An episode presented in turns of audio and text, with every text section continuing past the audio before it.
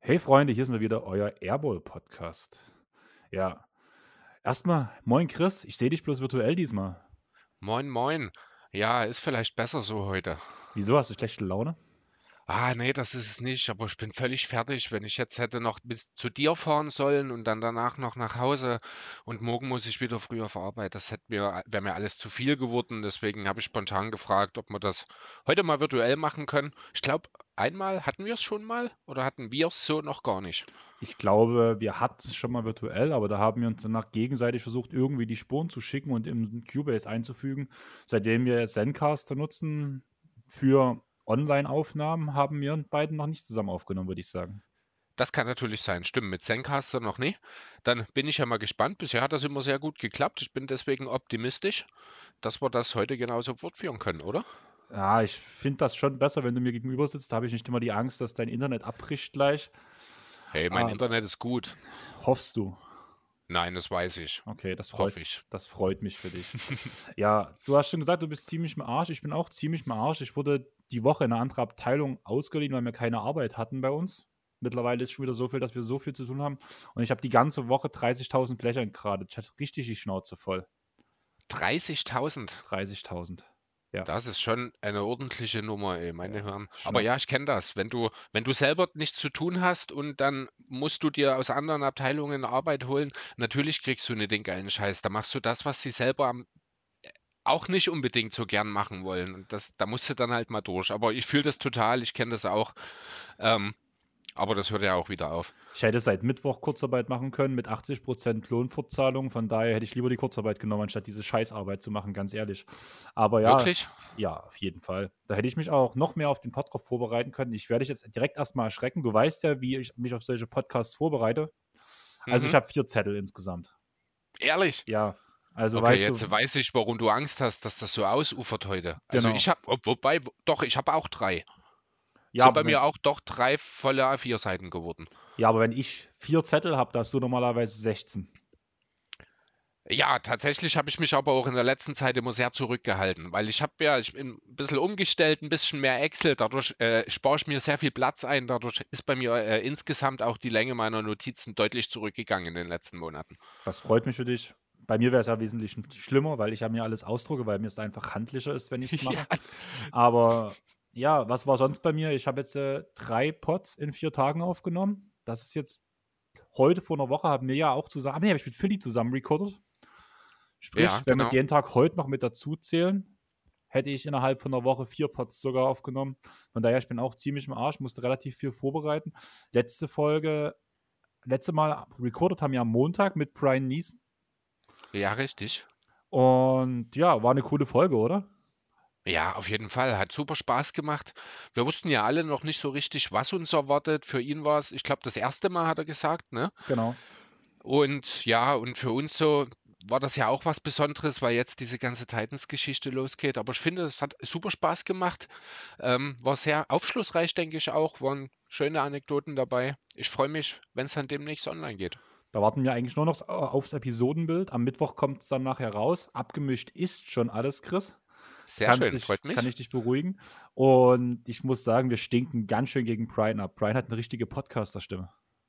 Das sollte man ihm vielleicht nochmal demnächst mit auf den Weg geben, falls er doch nochmal einen dritten Karriereweg nach, oder besser gesagt, eine dritte Option dann nach der Karriere sucht, dass er auch in die Medien gehen kann. Ja, also von der Stimme her passt es auf jeden Fall sehr gut. Vielleicht will er Und, ja der Kommentator der Titans-Spiele irgendwann mal werden. oder vielleicht will er Podcast-Partner vom Airball-Podcast werden. Oh ja, das wäre natürlich auch cool. Aber weißt du, was mir direkt eingefallen ist nach der Aufnahme, danach, wo ich so auf Arbeit war? Weißt du? Wolltest du nicht mit jedem, mit dem ihr von den Titans Ja, das aufnehmen? ist mir, ich war da nicht mal auf Arbeit, da fiel mir das auch ein. Scheiße, jetzt habe ich ausgerechnet das vergessen. Ja, kein Bild gemacht, verdammt. Klär doch mal unsere Zuhörer auf, kein Bild ist so eine Sache, aber damit die Ja, wissen, ich wollte halt, also ich wollte halt für, äh, zu jeder Titans-Episode wollte ich einfach noch äh, ein Selfie machen mit uns beiden und unserem Gast. Einfach für uns, gar nicht unbedingt, um das zu posten oder so. Ich hätte es einfach gerne mit äh, abgelegt, als schöne Erinnerung auch immer dazu. Aber es hat natürlich direkt Effekt bei Brian beim ersten Mal nicht geklappt. Aber das kann man ja vielleicht demnächst mal bei einem Spiel nachholen. Ja, klingt auf jeden Fall nach einem Plan. Daraufhin, dass wir jetzt schon bei den Titans sind, würde ich sagen, kommen wir direkt in den Fragen-Podcast rein. Ich habe alles diesmal mhm. ein bisschen strukturierter aufgebaut, also habt keine Angst, eure Fragen sind alle drin, alle Fragen, die gestellt wurden, haben wir mit dabei. Wir haben keine abgelehnt. Ich hätte wir gerne haben extra nochmal gecheckt, ob wirklich alle dabei sind. Ja, ich habe kurz überlegt, ob wir Sandro seine ablehnen, aber das haben wir nun im Endeffekt nicht gemacht. Aber wundert euch nicht, wenn nicht direkt alle eure Fragen wie sonst am Stück kommen. Ich habe es ein bisschen aufgeteilt, sodass wir relativ gut durch die Themen springen müssten, weil ja doch einige Fragen zu denselben Teams gestellt wurden, weshalb ich danach das alles so ein bisschen zusammengefasst habe. Mhm. Und da würde ich direkt mit der ersten Frage von Tobi von Auf ein Kurt anfangen via Insta. Da ja demnächst eure erste Folge in Zusammenarbeit mit den Titans erscheint, wie ist es zu dieser Kooperation gekommen und was habt ihr in Zukunft an gemeinsamem Content geplant? Erstmal viele Grüße an die Jungs von Auf ein Kurt. Tobi war ja derjenige, der die Titans Area in den Ring geworfen hat als Podcast-Namen. Deswegen Shoutout in die Richtung, dass er danach derjenige war, der sich da, du kannst jetzt einen Ritterschlag geben selber, dass du die Titans Area eröffnet hast. Aber Chris, ich würde an dich übergeben. Wie sind wir dazu gekommen? Ja, Genau, ist tatsächlich eigentlich schon eine verdammt alte Geschichte, ganz besonders, wenn man auch äh, über das Alter unseres Podcasts nachdenkt, denn damals, äh, kurz nachdem wir angefangen haben, war, saß ich beim Familientreffen. Es war wirklich, wir haben erst ein oder zwei Episoden aufgenommen. Das war Anfang Oktober. Wir hatten ja damals im äh, September gestartet und ich saß beim Familientreffen und bin mit meinem Cousin ins Gespräch gekommen. Ähm, ich wusste ja damals schon, er ist halt äh, im Vorstand mit bei den Dresden Titans eben. Und wir haben so ein bisschen geredet und irgendwie habe ich dann halt mal gesagt, hey, wir haben ja jetzt einen Podcast und vielleicht können wir irgendwann mal was zusammen machen. Ja, und dann ist das ja erstmal wieder total eingeschlafen. Ich habe mit dir damals drüber geredet. Ich habe dann mit Jan lange gar nicht mehr drüber geredet, also meinem Cousin. Und ja, dann hat das tatsächlich zwei Jahre später, letztes Jahr im Herbst, nochmal wieder Fahrt aufgenommen. Da war dann eben wieder Familientreffen und ich habe es mal wieder angesprochen. Und Jan meinte auch, ja klar, cool, das hat man doch schon mal das Thema. Und ähm, ja, und dann hat er gemeint, schreibt mal ein bisschen was zusammen, schickt mir das mal und ich nehme das mit. Und ja, dann hat es gar nicht lange gedauert. Es hieß, ja, das ist cool, das machen wir gern. Und ja, dann wurde man zum Spiel eingeladen. Da haben wir ja auch was gepostet damals. Big Things Coming oder irgend sowas in der Art, ne? Ja, Things falsch geschrieben. Ja, ja, stimmt. Große Gedanken. da war ja was, genau. Ja, und da haben wir halt so ein bisschen eine Kennenlernrunde quasi gemacht. Da haben wir dann auch den Rico Gottwald kennengelernt, den Geschäftsführer, äh, mit dem wir jetzt auch schon einen sehr, sehr guten Kontakt hatten und auch schon sagen können, das läuft echt super, muss ich sagen, alles. Und ja, kam dann alles so Schritt für Schritt. Wir haben uns dann einmal dem Team vorstellen dürfen, waren da beim Training dabei. Das fand ich auch toll, dass das so unkompliziert geklappt hat. Auch wenn wir kurz vergessen wurden dann vor der Tür. Ja, nein, und dann kam es halt, wie es kommen musste, letzte Woche, nein, diese Woche am Montag, war die erste Folge dann auch schon aufgenommen. Nächste Woche kommt sie dann online. Ja, die Geschichte einer zweijährigen Vorgeschichte. Ja, die Geschichte von der Familie Riedel. Und Wolf. Wolf, von mir aus ist okay, ist aufgenommen. Und ja, was ist geplant? Wir wollen halt mit sämtlichen Leuten, von Spielern über den Staff, vielleicht auch mal mit dem Sportarzt von den Jungs halt quatschen. Ich glaube, das wäre auch relativ interessant mit Trainern, mit allen möglichen Funktionären, vielleicht mit dem Vorstand, vielleicht nehmen wir auch wirklich deinen Cousin mal mit rein. Kann ich mir sehr gut vorstellen. Und ja, ja vielleicht wird halt später auch noch mehr geplant, aber da gibt es noch keine konkreten Pläne. Aber ich könnte mir schon gut vorstellen, vielleicht auch wenn es mal ein Community-Treffen gibt, dass man da bestimmt was organisieren kann, dass man vielleicht auch günstiger oder sowas reinkommt bei den Titans oder zumindest halt irgendwas in Kombination, wenn es bloß ein Bild auf dem Parkett ist. Ja, genau. Also da sind wir halt jetzt noch ganz am Anfang. Jetzt soll das kleine Kind erstmal laufen lernen und wenn es das dann kann, können wir über die ersten Sprünge nachdenken. Wie lange hat das bei dir gedauert, bis du laufen gelernt hast? Boah, kann ich dir tatsächlich nicht sagen. Habe ich auch tatsächlich, ich glaube, noch nie wirklich drüber nachgedacht, wann ich. Müsste ich meine Eltern fragen. Weil, ähm, ich, weil springen kannst du ja bis jetzt noch nicht. yeah, do, doch, ich konnte das schon mal, aber ich kann es nicht mehr. Das ist ein Unterschied. Äh, ich, ich kann ja mal parallel bei WhatsApp meiner Mutter schreiben. Ah, nee, es ist schon zu spät. Meine Mutter ist Bäcker, die muss früh rausmogen, da schreibe ich heute nicht mehr. Äh, aber wenn ich dran denke, frage ich sie diese Woche mal und wenn du daran denkst, können wir es nächste Woche auflösen. Ich werde wahrscheinlich nicht dran denken, weil wir nächste Woche über die Brooklyn Nets quatschen. Aber wenn wir schon bei Zukunftsplänen sind, würde ich direkt zur nächsten Frage springen. Die ist von Sandro gestellt worden, von Dallas Mavericks Germany. Was denkt ihr, welche Teams werden in drei Jahren die drei besten sein? Ja. Also ich finde es eine schwierige Frage, weil in der Liga immer viel passiert, wenn wir mal zurückdenken, wo Clay Thompson sich verletzt hat, ne? Wenn man bloß mal mhm. so, ich habe mal ein bisschen geguckt. Da war Kawhi noch in Toronto, PG und Westbrook in OKC, KD, KD bei den Warriors, Kyrie in Boston und so weiter und so fort. Also, das ist eine sehr schwierige Frage, weil in dieser kurzen Zeit das ganze Machtgefüge in der NBA sich so krass verändert hat und das kann ja gut wieder passieren. Wir müssen ja halt vom Stand jetzt ausgehen, muss ich sagen. Und ich habe mir halt drei Teams rausgeschrieben. Allerdings, ich betone, ohne auf den Markt zu achten, weil natürlich Teams wie die Nets, wie die Lakers, wie die Clippers zum Beispiel, Boston wahrscheinlich auch, Chicago hat einen guten Markt. Ja, also Chicago ist jetzt auch wieder im Aufschwung, aber das sind halt so Städte, wo halt auch Spieler hinwollen. Miami zum Beispiel auch. So, die, Lokali die Location habe ich jetzt mal ein bisschen außer Acht gelassen und bin halt einfach auf drei Teams eingegangen. Ich würde das erste sagen, du stimmst mir zu oder, oder lehnst ab. Wollen wir es so rum machen? Ähm, ja, also ich würde sagen, immer jeder eins abwechselnd oder wie war jetzt der Plan? Können wir machen. Also ich würde das erste sagen, du sagst, ob du es auch hast oder ob du es nicht hast und ob du mir zustimmst, so, hm. dass es halt funktionieren könnte. Ähm, Alles klar. Als erstes Team die Suns dastehen. Phoenix.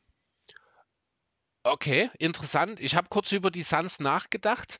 Ähm, sind dann letzten Endes aber knapp an meinem Cut gescheitert ähm, war eins von zwei, drei Teams, die ich danach noch mit hatte. Das war auch so mit dem Cut, wie du es gerade sagtest. Die mhm. Suns sind halt für mich vor allem so ein junges, aufstrebendes Team. Ich finde halt, ähm, die Führung von Chris Paul merkt man und dass Chris Paul halt die ganzen jungen Spieler gerade anlandet, merkt man halt auch. Wir haben ja jetzt schon oft genug gesagt, dass ein Devin Booker zum Beispiel immer mehr Züge von Chris Paul annimmt. Ich kann mir gut vorstellen, dass in zwei, drei Jahren, dass dann diese Führungspersönlichkeit, die mir jetzt ein Chris Paul, einen Devin Booker auszeichnen kann und das Team halt weiterhin führen kann. Das ist halt so ein bisschen das, was ich gerade prognostiziere. Da hat er noch ein bisschen Weg vor sich, finde ich. Das haben wir jetzt auch diese Woche erst wieder gesehen. Ähm, ich weiß nicht, ob du es mitgekriegt hast, diese Sache mit dem Maskottchen in Toronto. Ich fand es lustig ich fand es ein bisschen albern, dass er sich darüber aufregt. Da hat man schon gemerkt, dass ihm noch so ein bisschen die Reife fehlt teilweise. Also, äh, also ich will mir jetzt nicht grundsätzlich die Reife absprechen, so war das nicht gemeint, ähm, sondern also da kann man cooler reagieren. Eigentlich darf ihn das nicht stören. Muss man mal ganz ehrlich sein. Wenn die Fans da sind und da irgendwas passiert, dann kann er es ja auch nicht sagen, hier, mal, äh, hört mal auf, euch zu bewegen. Also das, das fand ich, das war eine total uncoole Nummer von Devin Booker. Auch wenn dann rückblickend, wie hat er jetzt noch gepostet oder im Interview gesagt, äh, wir haben das geklärt, wir sind jetzt Buddies oder so. Äh, das mag ja sein, aber in dem Moment fand ich seine Reaktion nicht gut. Für diejenigen, die es nicht mitbekommen haben, Devin Booker stand in der Crunch-Time an der Freiwurflinie. Die ganze Halle in Toronto leer, außer das Maskottchen, was sich in einen Korb gestellt hat und halt dezent abgezappelt hat. Ja, genau, richtig. Also, äh, wie hat er hier, äh, He's Moving oder irgendwas, hat er auch sehr auffällig auf ihn gezeigt. Äh, ja, fand ich ein bisschen drüber an der Stelle. Ähm, aber er ist jetzt auch noch nicht der Älteste, deswegen hast du durchaus recht. Das kann durchaus auch noch passieren. Er hat ja auch wahrscheinlich noch ein oder zwei Jahre neben Chris Paul vor sich, wo er noch einiges lernen kann. Deswegen, ähm, ja, sind die Suns definitiv ein Team, das man hier äh, in Betracht ziehen kann und durchaus auch nennen kann. Wie gesagt, ich hatte fast dabei. Und du hast, wir haben jetzt über Devin Booker geredet, wenn man überlegt, Michael Bridges und die Andre Ayton sind auch noch jung. Man hat eine gute Infrastruktur, also ich sehe da schon sehr große Dinge kommen. Das wird wahrscheinlich ein paar unserer Hörer auch freuen. Ja, gebe ich dir recht. Also Phoenix, äh, grundsätzlich stimme ich dir zu. Ich habe mich halt letztlich einfach für andere Teams entschieden. Ich finde, hier kann man äh, für eine Menge Teams grundsätzlich einen Case machen. Dann mach mal einen Case fürs nächste Team, beziehungsweise sag erst mal, wen du da hast. Okay, äh, das ist sehr langweilig, aber es sind die Bugs. Die Bugs habe ich nicht da stehen. Okay, ähm, eine ganz einfache Begründung. In drei Jahren wird Janis gerade mal 30 sein. Er wird im Dezember 2025 dann 31. Äh, es gibt für mich überhaupt keinen Grund anzunehmen, dass er nicht dominieren wird zu der Zeit. Er wird noch in Milwaukee bleiben, weil er hat keinen Grund zu wechseln. Und ähm, ich finde, das Front Office hat in den letzten Jahren auch gezeigt, dass sie gut genug sind, auch wenn es da den einen oder anderen Fehler gab. Letztlich muss man die Trades äh, und äh, Transaktionen um Portis, um Holiday und Co. halt positiv herausstellen und sagen, das Front Office ist gut genug, um die Bugs auch langfristig kompetitiv aufzustellen. Ähm, ja, gebe ich dir im Großen und Ganzen recht. Bei der einen Sache, wo ich mir Gedanken mache, ist einfach die Spielweise von Jannis, wenn der Wurf nicht kommt. Irgendwann wird der Körper auch mal leiden. Klar, LeBron hat es geschafft. Ich hoffe es für Jannis auch, aber dass man vor allem um diese spezielle Art Spieler das perfekte Team zusammenstellt, wie man es auch jetzt gerade hat, ist schwierig, bin ich der Meinung. Und da haben die Bucks eine gute Arbeit geleistet. Allerdings in, in drei Jahren kann, wie gesagt, viel passieren, vor allem wenn man jetzt gerade Championship-Contender ist. Da bin ich mir noch ein bisschen unsicher und würde halt lieber auf die jungen Spieler setzen. Ähm, ja, wie gesagt, also ich lehne meinen Case hier wirklich sehr auf Janis, das gebe ich, äh, da gebe ich dir recht. Ich, wie gesagt, kann mir nicht vorstellen, also dass das ein Problem wird, das, was du angesprochen hast mit seiner Spielweise. Es gibt viele Spieler, die äh, auch schon gezeigt haben, dass sie später in ihrer Karriere noch den Wurf äh, ja, sich drauf schaffen können. Jason Kidd ist da immer ein gut äh, gern genanntes Beispiel.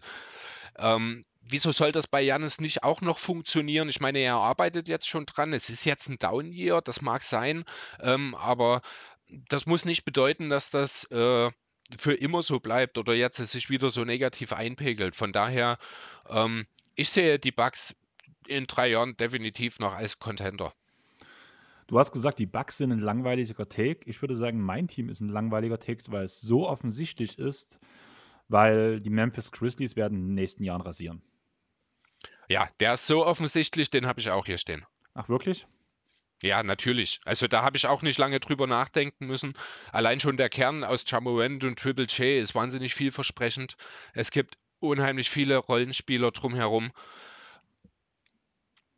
Ja, ähm, du hast sicherlich auch noch ein bisschen was zu den Grizzlies zu sagen, aber das da würde ich mir für 100% mit dir d'accord. Das würde ich mir für später einfach aufsparen, weil wir ja noch einige Grizzlies-Fragen vor uns haben und ich das danach einfach später genauer begründen würde. Deswegen habe ich mhm. ja gesagt, ich habe den Aufbau ein bisschen anders gemacht, einfach damit wir so ein bisschen unsere Fragen, die aufeinander aufbauen können, sage ich mal so.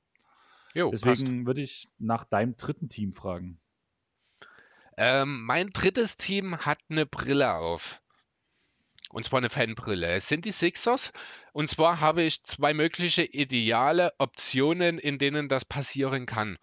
Die haben natürlich beide mit Ben Simmons zu tun. Und zwar wäre die Option 1, die ja immer wieder auch in den letzten Wochen vermehrt diskutiert wurde, auch wenn es äh, ich gestern oder vorgestern erst gelesen habe, dass es wohl offiziell keinen neuen Stand gibt, wäre halt die Option 1, Simmons von der Rückkehr ins Wells Fargo Center zu überzeugen. Äh, wie realistisch das momentan ist, sei mal dahingestellt. Ich sag mal, ich schätze die Chancen dazu irgendwo zwischen 10 und 90 Prozent ein. Ich weiß es einfach nicht. Niemand weiß es außer er selbst und vielleicht noch eine Handvoll anderer Leute, keine Ahnung. Aber wenn dem so kommt, ist er ein sofortiges Upgrade vorn und hinten. Er ist das, ich finde immer noch eher richtig eingesetzt und mit ein bisschen mehr Selbstvertrauen. Ähm, das ist hoffentlich das, woran er gerade arbeitet. Soweit ich weiß, heißt er jetzt auch verlobt und vielleicht gibt ihm das ja auch nochmal einen Schub, aber da bin ich jetzt noch nicht weiter nachgegangen der Thematik.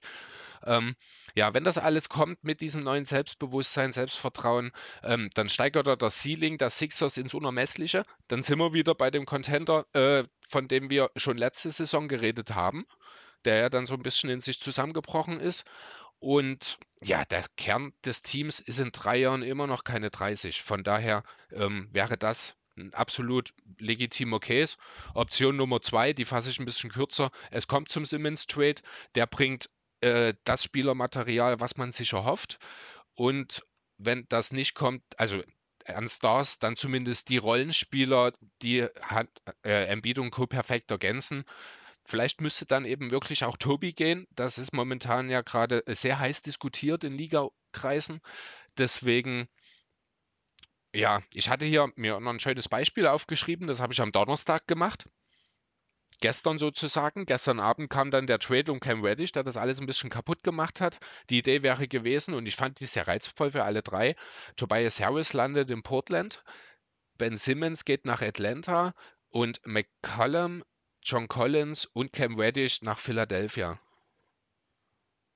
Das ist sehr viel Fanbrille.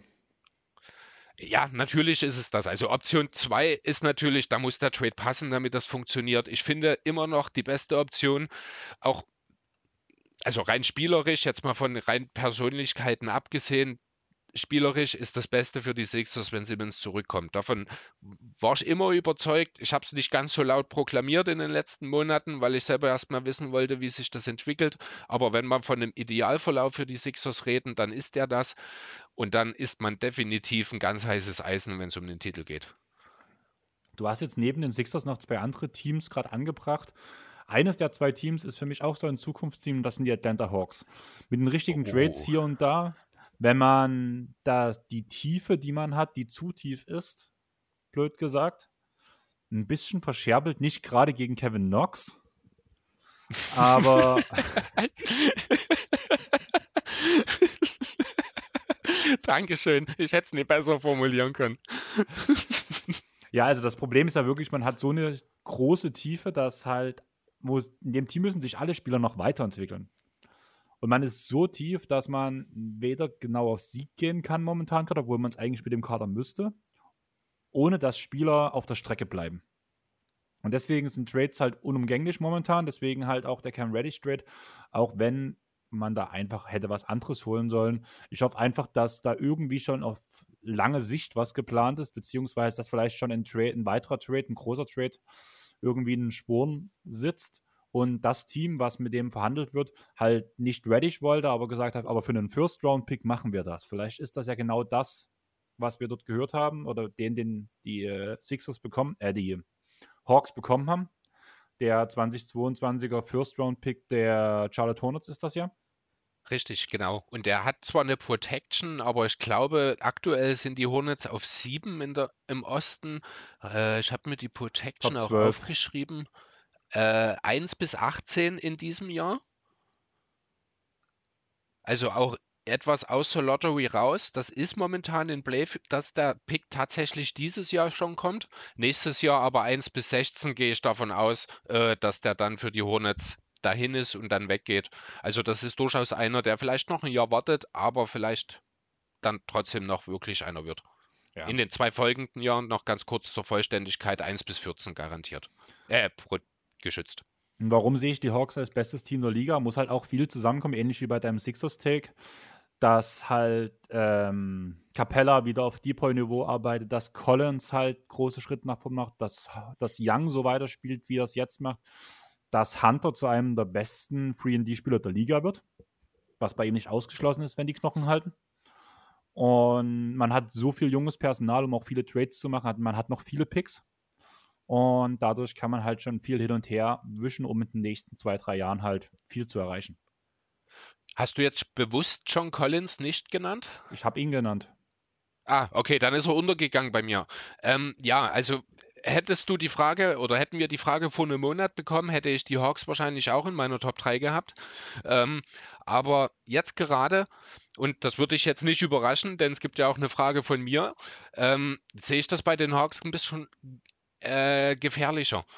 Die Hawks sind unheimlich von Trey Young abhängig, wenn er, also er selber macht die Offense um 15 Punkte besser.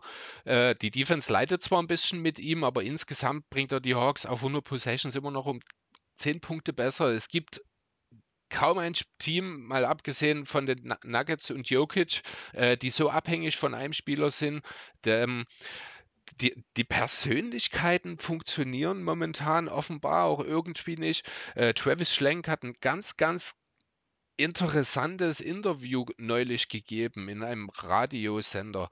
Ähm, da hat er die Mannschaft ziemlich hart oder ist mit der Mannschaft ziemlich hart ins Gericht gegangen. Äh, unter anderem hat er dort auch gesagt, vielleicht war es nicht die beste Idee, dieses Team so zurückzubringen. Ähm, ihm fehlt total das Engagement in der Defensive, ähm, wo, was ich auch sagen muss, äh, was total stimmt.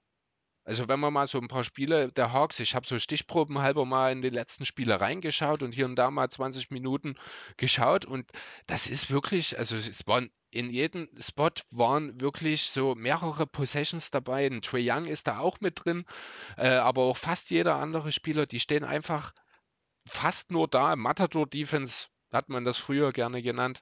Ähm, das ist eine klare Einstellungssache. Ich habe das Gefühl, in dem Team äh, stimmt es so, wie es ist, momentan nicht.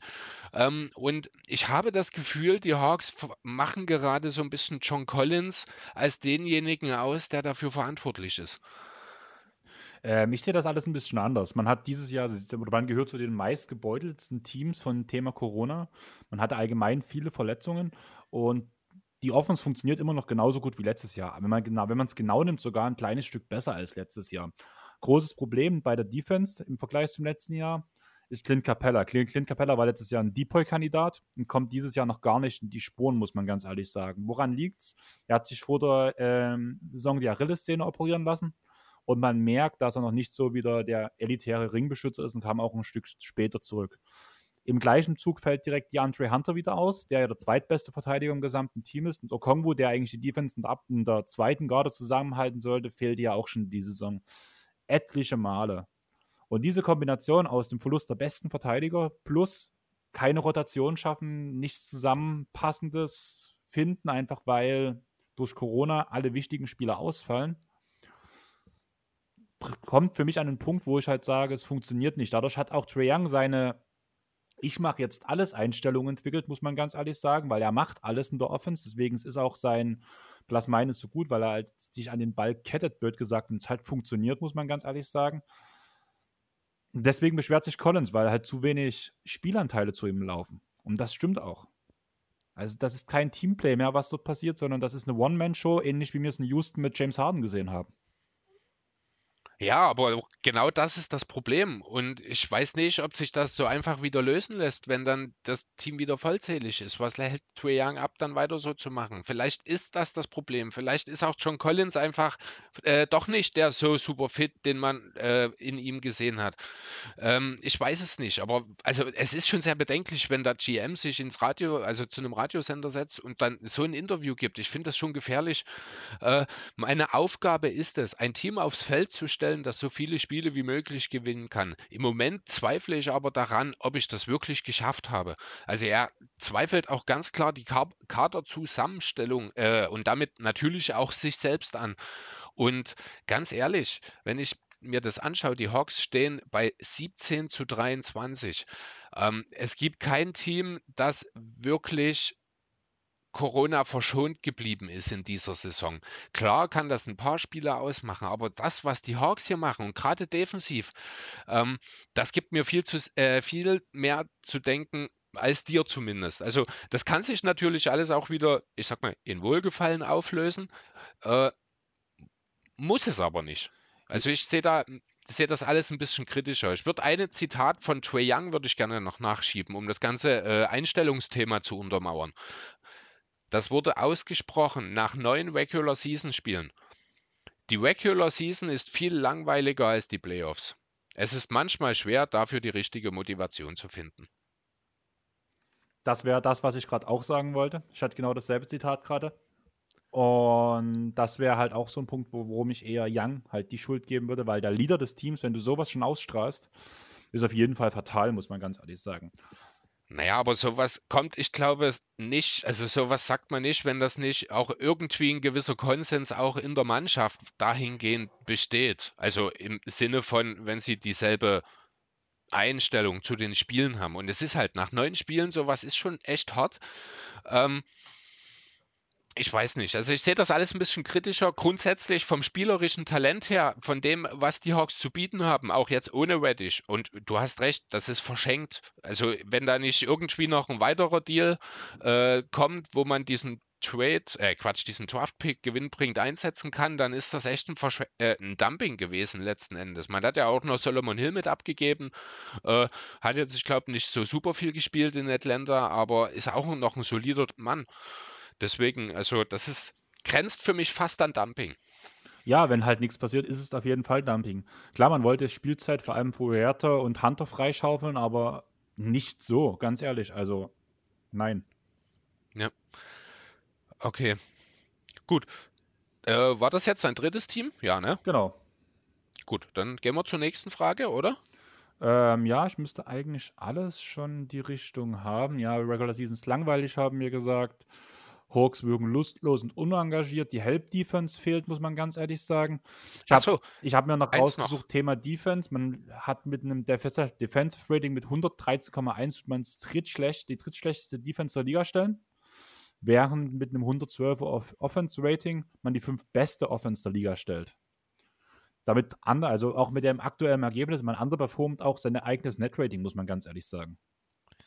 Ja, das ist Ansichtssache. Äh, also, ja, hast schon nicht unrecht. Äh, eine Sache ist mir gerade noch eingefallen zu Clint Capella. Ähm, ich sehe das ein kleines bisschen anders als du. Ähm, ich glaube, der Ringschutz an sich ist nicht das Problem bei ihm. Der ist, finde ich, nach wie vor durchaus nicht ganz auf dem Niveau wie letztes Jahr, aber das ist okay. Er hat viel mehr Probleme momentan bei Mismatches.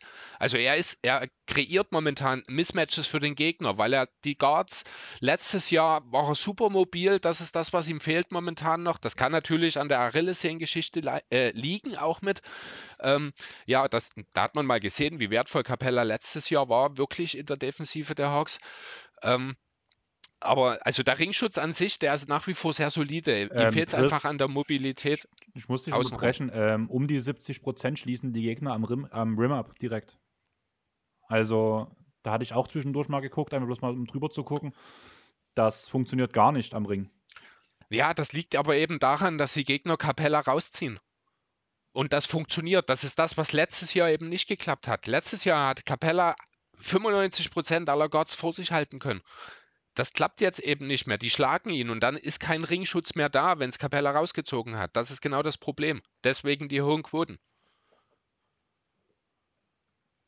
Ja, aber. Ja, man kann es auf Hunter schieben, allerdings hat Hunter auch letztes Jahr viel gefehlt. Richtig, das stimmt auch. Und ja, ich finde es schwierig. Also ich find, fand schon, ich habe mir auch ein paar Stichproben angeguckt. Ich fand schon, dass Capella einfach so diese berühmte Sekunde immer zu spät dran war. Und das ist halt ein Punkt, warum ich halt sage, das könnte an der Verletzung liegen. Ja, also alle Gründe, die wir jetzt aufgezählt haben, warum Capella äh, auf, in diesem Jahr nicht mehr so performt wie letztes Jahr, das kann alles an der Achillessehnengeschichte liegen. Die Frage ist, wie lange braucht er, um das auszukurieren? Und äh, Gut, jetzt könnte man die Frage stellen, würden die Hawks besser dastehen? Ist es sinnvoll, ihn vielleicht mal rauszunehmen? Das können sie sich momentan natürlich nicht leisten. Und deswegen muss er da momentan durch, auch wenn er dem Team damit vielleicht nicht so hilft, wie man das braucht einfach. Deswegen, also ist auch ein schmaler Grad, ähm, ob man sich dann nicht langfristig auch gerade keinen Gefallen tut, wenn man mit einem nicht hundertprozentig fitten Capella aufläuft. Ja, gebe ich dir vollkommen recht. Hast du noch was zu den Hawks, oder wollen wir zur nächsten Frage springen? Lass uns springen. Dann würden wir zur zweiten Frage von, Del von Dallas gehen und zu dem Team, was wir beide in den nächsten drei Jahren sehr gut sehen. Und das sind die Memphis Grizzlies. Sandro hat gefragt, ja. sind die Grizzlies real? Und ja, die Frage ist halt wirklich bei dem Punkt, was erwartet man von den Grizzlies? Erwartest du dieses Jahr schon einen Titelrun der Memphis Grizzlies? Ähm, ja, genau. Also die Frage ist, was ist real? Ich genau. habe mir als äh, ganz banal als Antwort auf die Frage geschrieben, noch nicht, aber bald. Ich weiß nicht, ob ich fand, das kommt, äh, das trifft es ganz gut auf den Punkt, was die Grizzly, äh, angeht. Es gibt durchaus ein Szenario, in dem ich sie einen One hinlege, wie es die Hawks letztes Jahr gemacht haben. Äh, da die Spitze im Westen, wenn alle wieder fit sind, allerdings so stark ist, glaube ich da nicht unbedingt dran. Was aber nicht daran äh, sie hindern wird, zumindest eine Playoff-Runde zu äh, überstehen wahrscheinlich und damit wertvolle Erfahrungen für die Zukunft zu sammeln.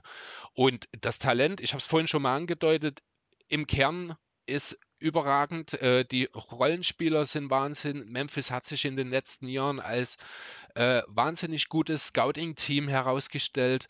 Ähm, deswegen glaube ich, dass da auch noch sehr, sehr gutes Talent auch in weiteren späten Positionen im Draft dazukommen wird und die Grizzlies werden schon sehr bald sehr real sein.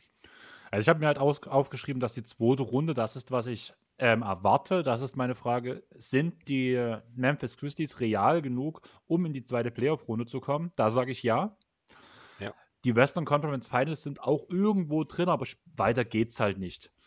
Man hat schon seinen einen Superstar im Moment, Morant, und ich, ja, ich sehe Morant schon als Superstar, muss ich ganz ehrlich sagen. Ist zwar verletzungsanfällig, aber er ist es jetzt schon.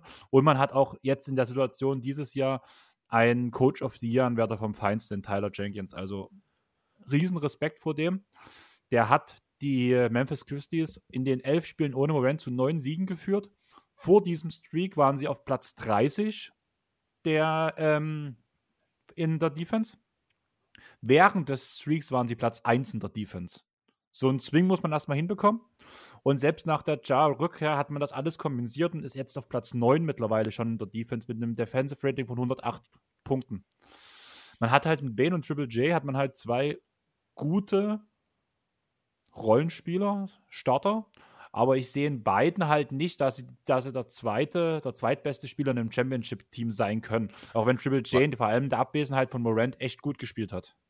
War nicht Triple J am Anfang der Saison noch dein Most Improved-Kandidat? Ja, war er. Aber der erfüllt nicht das, was ich, auf was ich von ihm erwartet habe. Und auch dann, okay. das Most Improved wäre für mich trotzdem bloß so die dritte Option gewesen. Aha, okay. Ähm, ja, gut, also da muss man auch noch ein bisschen abwarten. Du hast jetzt schon angesprochen, äh, die ab und zu Verletzungsprobleme von äh, Morant. Deswegen, es fehlt vielleicht auch einfach noch so die letzte Eingespieltheit zwischen den beiden, weil sie halt wirklich hier und da äh, immer wieder mal auf den anderen verzichten mussten. Ich finde halt, dieses Grizzlies-Team ist wahnsinnig gut zusammengestellt jetzt schon. Also auch in den jungen, also auch mit den ju jungen Spielern ähm, und auch darüber hinaus. Ich finde, Steven Adams ist auch äh, ein unterschätzt toller Fit in diesem Team. Das hätte ich so gar nicht unbedingt erwartet, dass er so krass gut dort reinpasst. Ähm, der macht im Grunde genommen genau das, was er schon immer gemacht hat, aber um ihn herum funktioniert das halt teilweise wieder wie in besten Sanderzeiten. Das ist das, was den äh, Pelicans halt immer so ein bisschen abgegangen ist. Und ansonsten, also ich sehe nach wie vor als äh, Triple J als legitim Co-Star neben Morant. Ich gebe dir recht, Morant ist ein absoluter Superstar inzwischen. Ich glaube, die zweiten All-Star Voting Returns haben das jetzt auch im Ergebnis wiedergespiegelt, wenn mich nicht alles täuscht. Ähm, ja, und drumherum ist das halt auch wirklich super. Da ist Dylan Brooks, der auch wenn du findest, dass er ein bisschen zu viel ballert, ich finde, das ist, das gehört einfach bei ihm dazu. Dafür gibt er halt immer alles bei äh, in der Defense. Das ist eben auch wie wirklich bei Marcus Smart. Manchmal muss man mit den Dingen leben. Ich finde, das gehört bei ihm dazu. Ich, diese Ausstrahlung einfach klasse und diese Defense dazu. Äh, mit Bain hast du schon angedeutet. Die beiden Letztjahres-Rookies, Tilly und Tillman, da ist so viel Talent. Wer weiß, was mal noch irgendwann aus Brandon Clark werden kann. Vielleicht. Und Zaire äh, Smith. Und Zaire Smith, bei dem habe ich mir ein Fragezeichen dahinter geschrieben. Äh, der hat jetzt zuletzt ganz gut aufgespielt. Äh, da gab es ja doch den einen oder anderen fragenden Blick, sage ich mal, im Draft. Aber vielleicht entpuppt sich das ja auch mal wieder, wie man das ja mittlerweile von den Grizzlies fast schon gewohnt ist, als goldener Pick. Würde mich alles nicht überraschen. Eine Frage: Siehst du ein höheres Outcome für Bane oder ein höheres Outcome für Triple J? Weil den Schritt, den Bane oh. von der oh. ersten zur zweiten ja. Saison gemacht ist abnormal. Also ich sehe eher Bane als die zweite Option als Triple J, muss ich sagen. Ah, das ist eine verdammt gute Frage. Also Bane hat einen irren Schritt gemacht. Ich glaube, das hat auch wirklich niemand von ihm erwartet, würde ich jetzt mal behaupten wollen. Ich krieg zumindest von dir keine Widerworte. Ähm, ja, ähm, das ist eine verdammt gute Frage.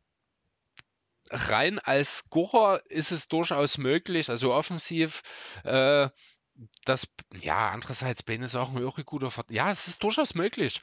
Es kann schon sein. Und wenn das so ist, dann muss Jaron Jackson Jr. keine zweite Option sein. Das ist am Ende vielleicht auch nur gut für ihn. Ähm, ja, mal schauen. Also ist durchaus möglich, dass Bane, darauf willst du hinaus wahrscheinlich, oder? Äh, Ob es Bane schafft, als zweite Option da zu sein. Kann sein. Ist natürlich ein irres Guard-Duo. Wenn Morant dann in ein, zwei Jahren auch irgendwann anfängt, solide Defense zu spielen, äh, und das ist ja so der gewöhnliche Karriereschritt dann, wenn man zum Superstar wird, äh, also nicht nur vom Superstar zum absoluten MVP-Kandidaten sozusagen, dann äh, habe ich irre Angst vor dem, was aus den Grizzlies werden kann. Also ich liebe dieses Team jetzt schon, muss ich sagen. Und ich muss kurz, ganz kurz noch Liebe für Kyle Anderson loswerden. Ich finde den Typen so geil. Ich liebe das, dem beim Spielen zuzusehen. Der ist so smooth, der hat diese Übersicht, der spielt. Ah, ist ganz toll. Ich muss das ganz kurz loswerden. Dankeschön. Okay. Wollen wir einfach direkt wieder zur nächsten Frage springen? Jo. Weil wir haben ja ganz schön viel reinbekommen heute, muss man ganz ehrlich mhm. sagen. Ich finde, passend dazu könnte man direkt Hannes seine Frage nehmen aus der jeden Tag NBA Community, unseren Suns-Fan Nummer 1. Mein Traum-Matchup für die diesjährigen Playoffs in der ersten Runde: Memphis versus meine geliebten Suns. Wen seht ihr vorn? Also ich muss erstmal sagen, ich sehe sie nicht in der ersten Runde aufeinandertreffen, sondern eher so in der zweiten Runde, beziehungsweise vielleicht sogar im ersten Final, äh, Western Conference Finals, wenn es passieren kann. Aber die erste Runde sehe ich definitiv nicht. Stand jetzt sehe ich die Suns ganz klar vorne in diesem Jahr, aber wie wir vorhin schon angedeutet haben, spätestens wenn Chris Paul los ähm, weg ist, muss man sehen, wie weit Devin Booker sie tragen kann.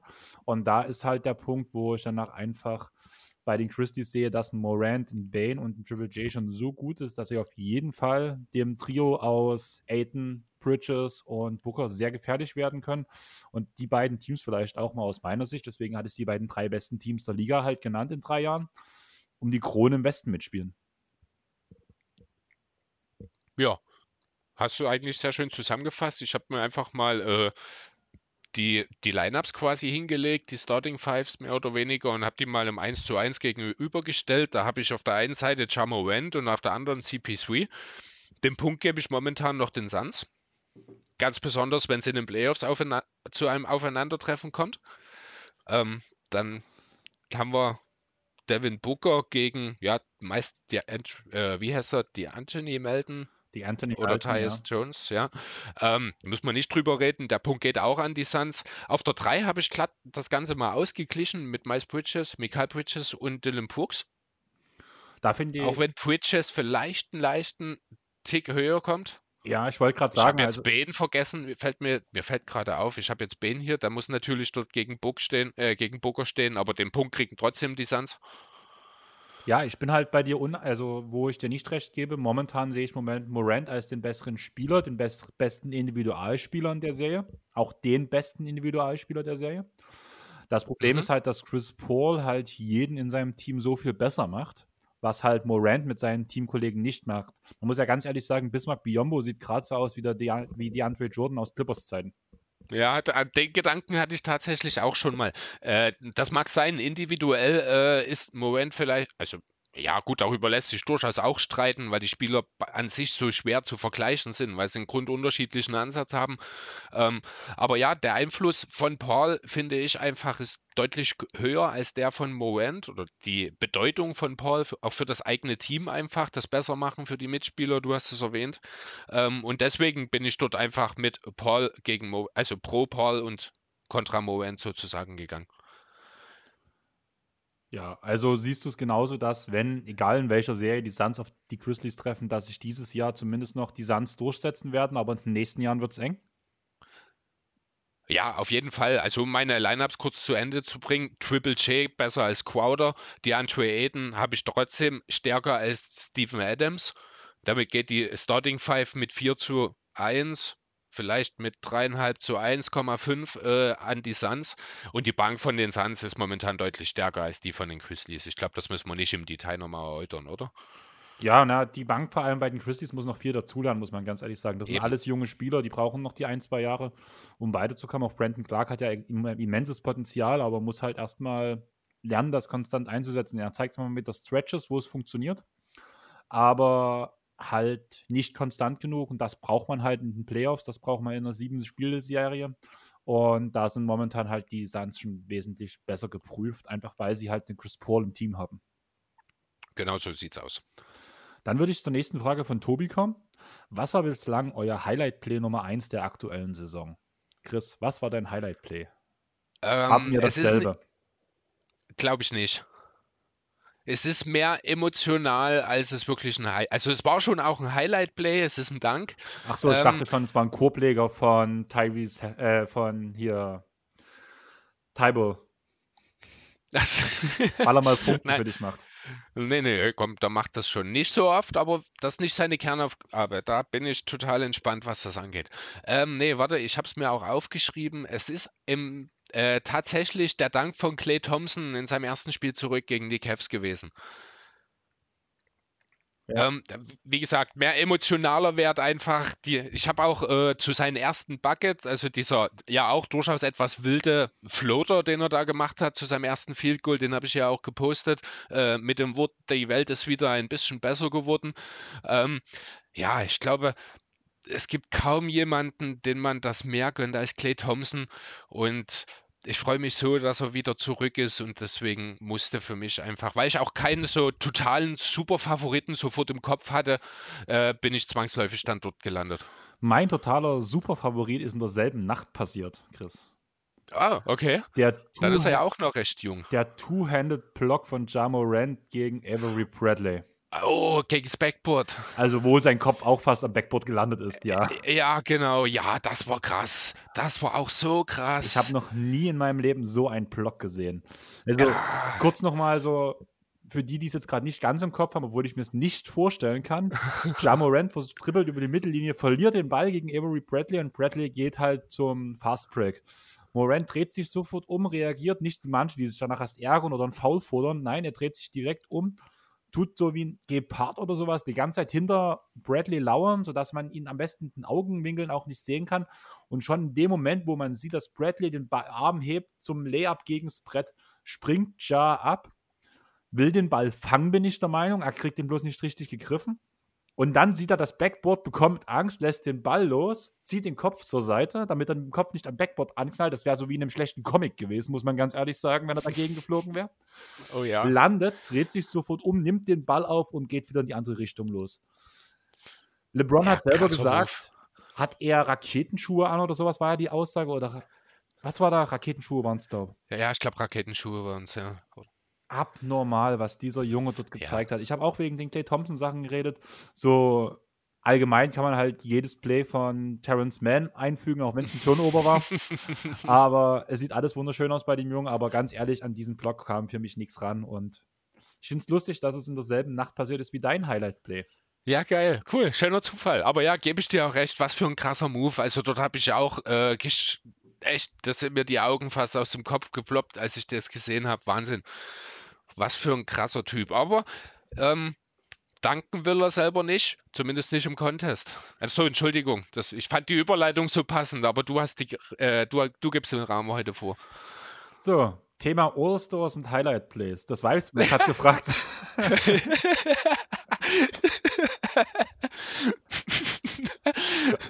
Sehr schön. Das Weibsmerk hat gefragt, welche Disziplin am Osterweekend feiert ihr am meisten und welche können weg?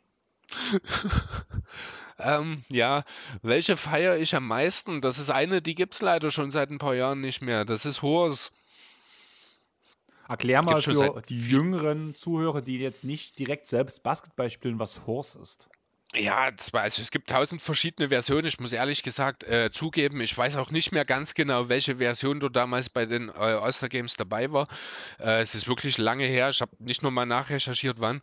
Äh, man also One-on-One quasi, ein Spieler stellt sich an einen Spot und wirft. Und wenn er trifft, muss der andere nachlegen. Trifft er nicht, bekommt er einen Buchstaben. H-O-R-S-E. Ne? Und das geht dann halt so durch. Und wer zuerst das Horse ist, hat verloren. Man muss das halt ist so die ganz sagen, einfache Version. Genau, man sagt halt, es muss halt, also zumindest kenne ich es so, es muss auch dieselbe Art Wurf sein. Sprich, wenn ja, ja genau, zum Beispiel ausgepackt wird als Wurf, und der Between the Legs geht, muss der nächste auch Between the Legs danken. Ja, oder ein Hookshot von der Dreierlinie mit der schwachen Hand. Ja, genau. Ne? Ja, da, genau. Also, was auch immer dort vorgegeben wird, genau, das habe ich noch vergessen. Danke. Sonst halt, ähm, bei mir ist es Platz 1 der Dreier-Contest. Der macht mir am meisten Spaß, muss ich sagen, zuzugucken. Vor allem, ja. wenn die ganz großen Spieler dabei sind. Gibst du mir da recht? Bist du da auch dabei? Ja, durchaus. Also du, die ganz großen meinst du jetzt nicht körperlich, sondern die ganz großen Dreierschützen genau. im Sinne von die besten. Genau. Ja.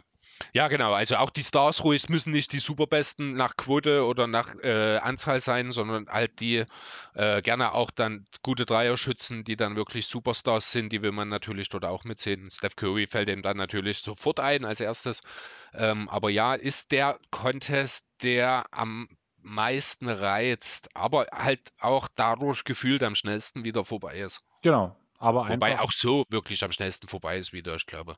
ja, es geht halt relativ fix, aber es ist halt trotzdem geil anzusehen. Auf Platz 2 ist bei mir das All-Star-Game, was vor allem durch das Elam-Ending noch mal echt interessanter wurde, zumindest neben einem Jahr, wo es nicht vorher schon Ja, das entschieden war. stimmt. Da hast du recht.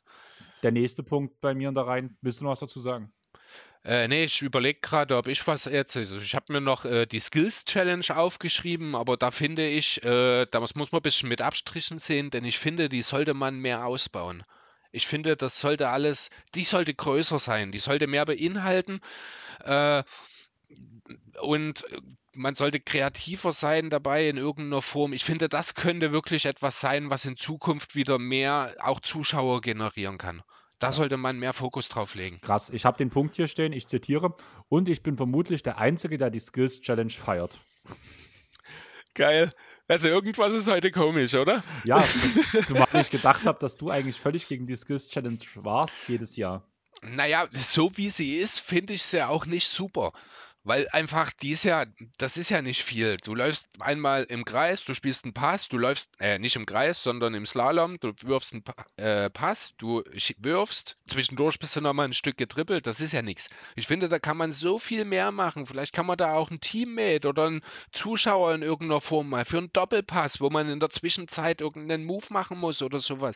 Weißt du, lass doch mal ein bisschen Kreativität dort reinkommen. Es darf nicht albern werden, ne? Das ist klar.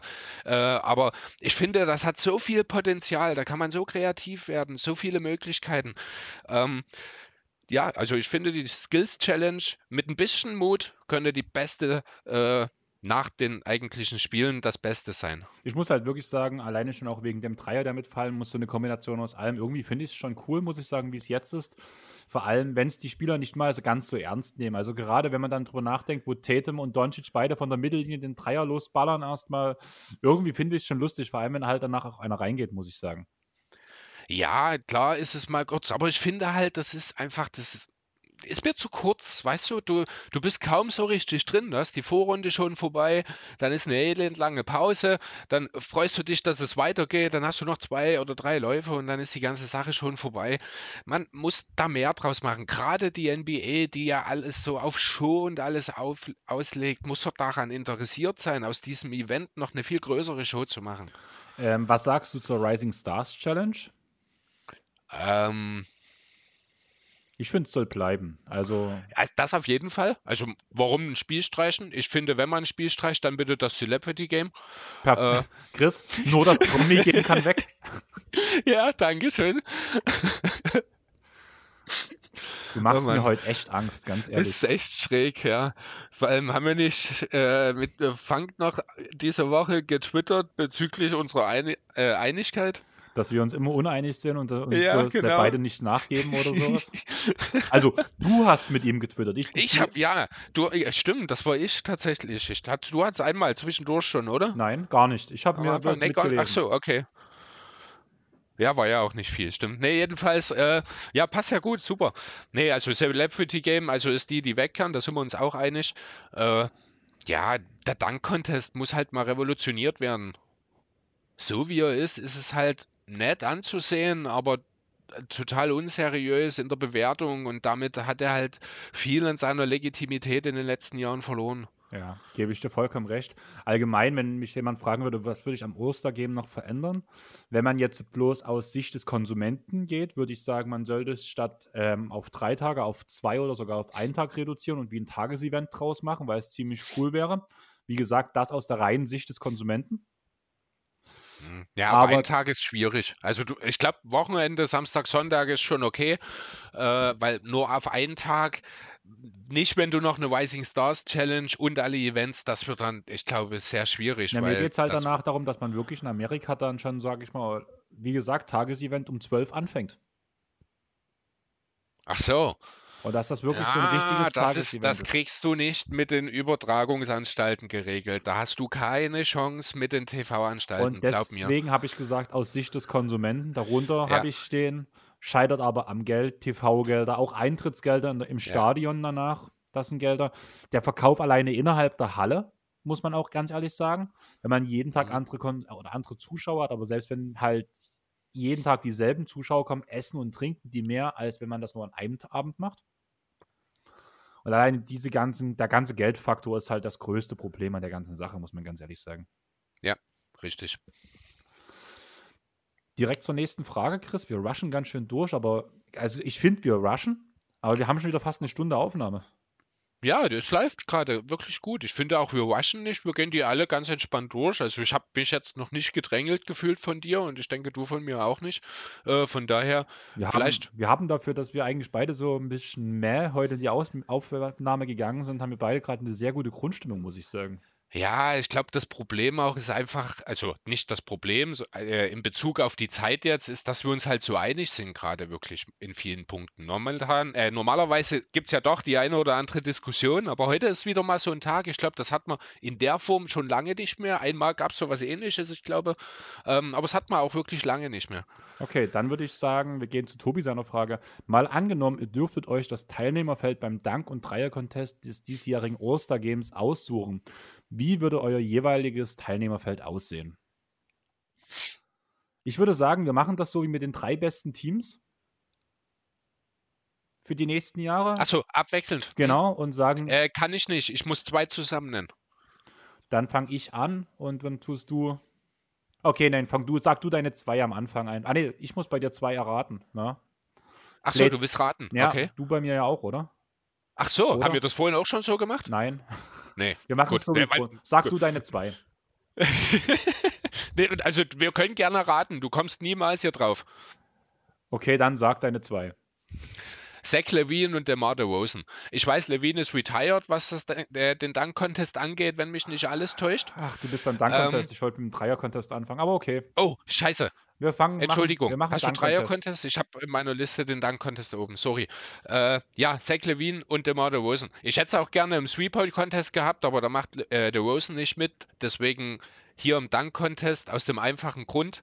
Äh, die Bulls spielen so eine tolle Saison. Die beiden haben sich als absolute Stars und Führungsspieler dieser tollen Bulls in dieser Saison äh, herauskristallisiert.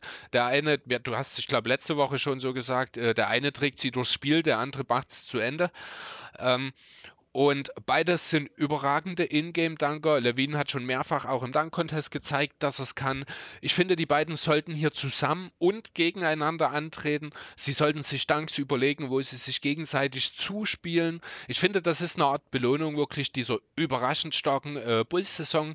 Ähm, ja, und ich finde, man hat eben auch gerade zwei der besten Ingame-Dunker hier auch, vielleicht sogar aller Zeiten, äh, die wir hier aufbieten kann. Von daher, go for it.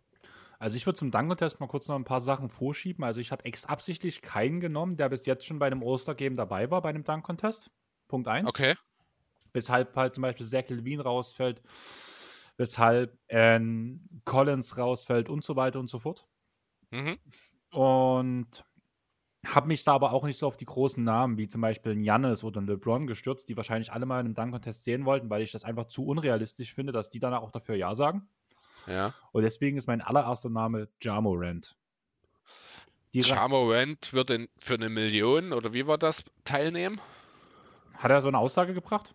Ja, vor ein paar Monaten mal, ich glaube. Äh, also im Grunde genommen wollte er, hat er halt klargestellt, dass er nicht teilnimmt und irgendein Journalist oder nicht teilnehmen will. Und irgendeine Journalistin hat ihn halt gefragt, was passieren muss, dass er teilnimmt. Und da hat er so schmunzelnd gesagt, give me a million oder irgendwas so in der Art. Das sollte die NBA doch hinkriegen. Ganz ehrlich, für das Spektakel, was ein Jamorant Ja. dir bringen würde, da sind die Millionen Peanuts. Also ich finde, Jamorant hat schon ein paar Millionen von der NBA gekriegt, also darf er dort ruhig auch teilnehmen. Ähm, ja gut, nee, Jamorant habe ich dann tatsächlich lange überlegt, aber dann mit dieser Geschichte und dem Bewusstsein, dass du ihn garantiert dabei hast, habe ich ihn rausgelassen. Ich muss halt ehrlich sagen, die Geschichte kenne ich gar nicht. Also die, Ich glaube, die haben wir sogar schon mal gehabt. Ist auch egal, kann sein. Vielleicht war es auch mit jemand anderem, dass ich die jemand anders erzählt habe. kann gut sein. Soll ich Ja. meinen zweiten Namen sagen? Jo, Kommt in dieselbe Riege, Anthony Edwards. Ja, der ist auch nett. Der stand bei mir zuerst auch da. Ich habe ihn dann für einen etwas kontroverseren Namen ausgetauscht. Dann sag mal deinen kontroverseren Namen, weil dann ist das ja dein Danker Nummer 3 bei dir im Team oder in der Aufzählung. Richtig, Russell Westbrook ist das. Äh, langweilig. Ja, finde ich nicht. Also, ich muss vielleicht auch zu meinen Dankern noch mal was sagen. Also, die Tendenz zeichnet sich ja schon ab mit Levine, DeRozan und Westbrook. Die sind jetzt alle nicht so groß. Ähm, mein vierter Mann ist auch nur ein Guard.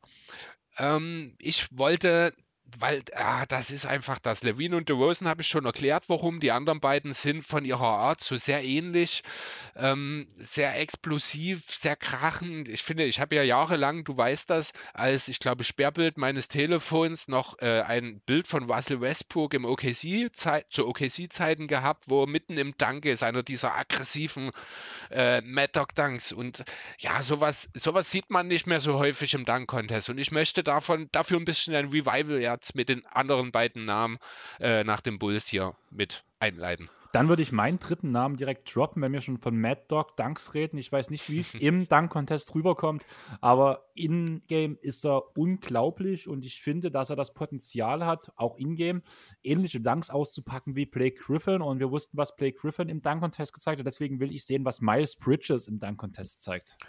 Ja, beide Bridges habe ich äh, auch kurz überlegt, waren mir dann aber letzten Endes zu groß.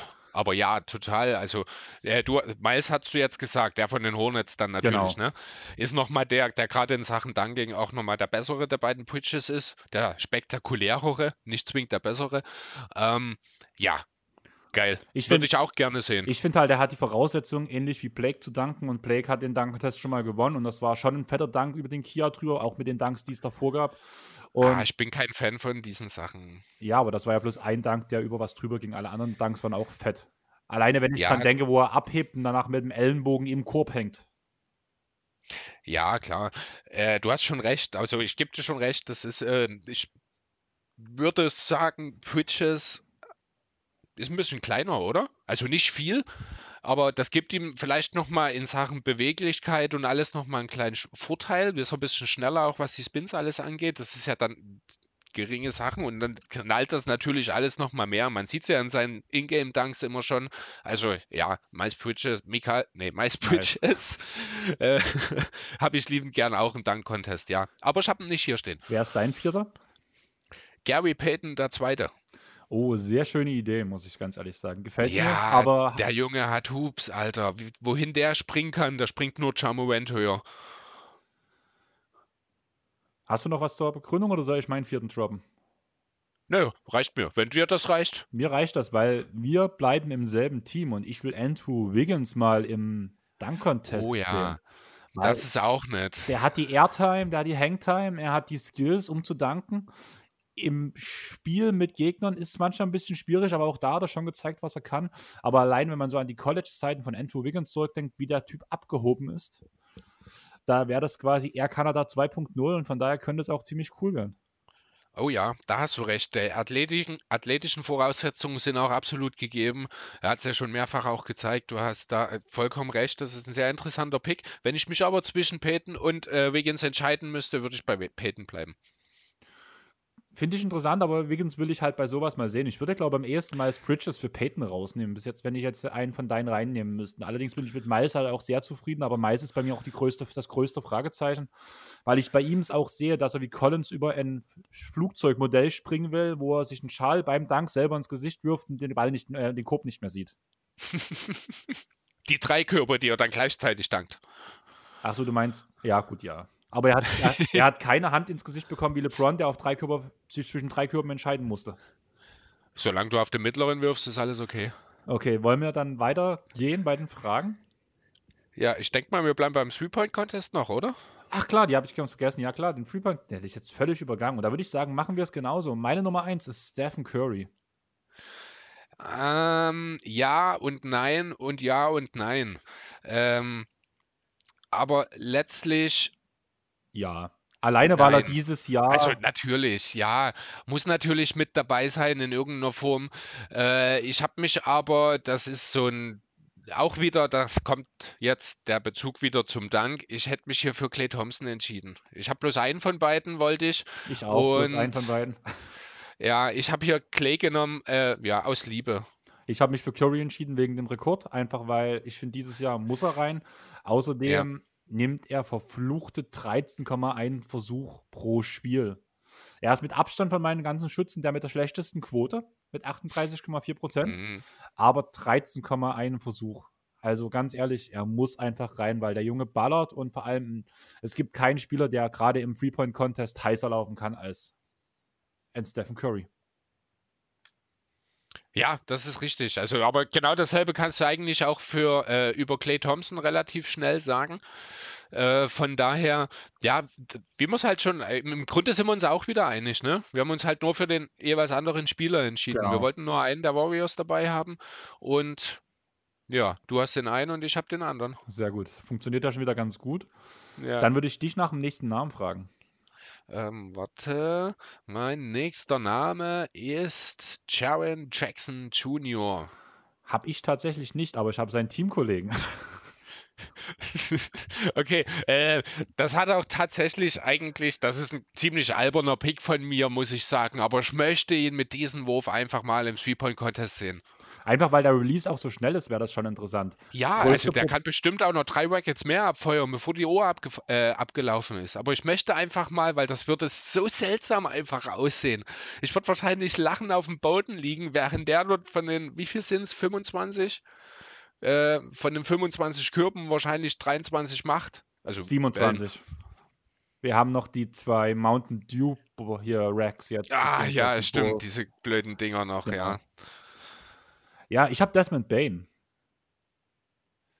Ach so, das ist der aus demselben Team. Okay, ich habe Genau. kurz überlegt, wen du meinen könntest. Ähm, ja, über Ben habe ich auch kurz nachgedacht. Das ist auch eine Kombination aus Volumen und äh, auch Quote, Quote, natürlich genau. bei ihm. 42,7 Prozent bei sieben Versuchen pro Spiel. Also Top-Wert, Top-Schütze und das gerade mal im zweiten Jahr. Das, der hat, ich finde, der hat so ein bisschen das Potenzial, der neue Joe Harris zu werden, der auch damals in seinen jungen Jahren halt angefangen hat aufgrund von hoher Quote und hohem Volumen und danach irgendwann Champion geworden ist. Das könnte Desmond Bain dieses Jahr werden. Ja, durchaus möglich. Ich würde direkt den nächsten reinknallen oder Ja, ähm, ich nehme den Bruder von Steph und Steph gegen Steph würde auch Spaß machen. 41,2 Prozent bei 5,4 Versuchen. Gerade noch ein bisschen Liebe an Philly verteilen und ja, ja, nett. Finde ich gut. Ich habe ihn nicht dabei tatsächlich. Ich habe tatsächlich nicht mal über ihn nachgedacht. Ich, das ist mir gar nicht in den Sinn gekommen im Kontext. Ist ja verrückt. aber gerechtfertigt in dem Aber Kontext. ja, absolut, ja. Trifft, ich glaube, äh, auch wieder überragend gut. Ich habe es jetzt gerade tatsächlich gar nicht im Kopf. 41,2 Prozent. Ja, gut, ist ja fast schon wieder durchschnittlich für ihn. Äh, ja, nein, aber ganz klar, solange dein Nachname Curry ist, hast du jedes Jahr das Recht, im Three-Point-Contest teilzunehmen. Wer ist dein nächster Name? Äh, mein nächster Name ist Buddy Hield. Okay, habe ich auch nicht. Echt? Ja, ist nicht dabei. Ich glaube, da hat mir die Okay. Quote nicht so gut gefallen. Ja, ist aber beispielsweise in Sachen Quote, äh, ich glaube, so schlecht, ich habe es gar nicht. Ich suche gerade die Seite, ich finde sie gerade nebenbei in der Recherche nicht. Ich habe sie im Vorfeld vergessen aufzumachen mit den Dreierquoten. Äh, was habe ich mir aufgeschrieben? Er nimmt die viertmeisten Dreier aller Spieler auf 100 Pro Possessions. Ähm, ach so, genau, jetzt verstehe ich meine Notiz auch wieder. Genau, also einer davon, den anderen ist natürlich Curry, die anderen beiden sind Duncan Robinson und Michael Beasley. Die allerdings sind in seiner, ihrer Quote schlechter als Buddy Hield, der ich glaube 37,5 wirft. Ich habe damit diese Woche äh, Lars auf Facebook geärgert.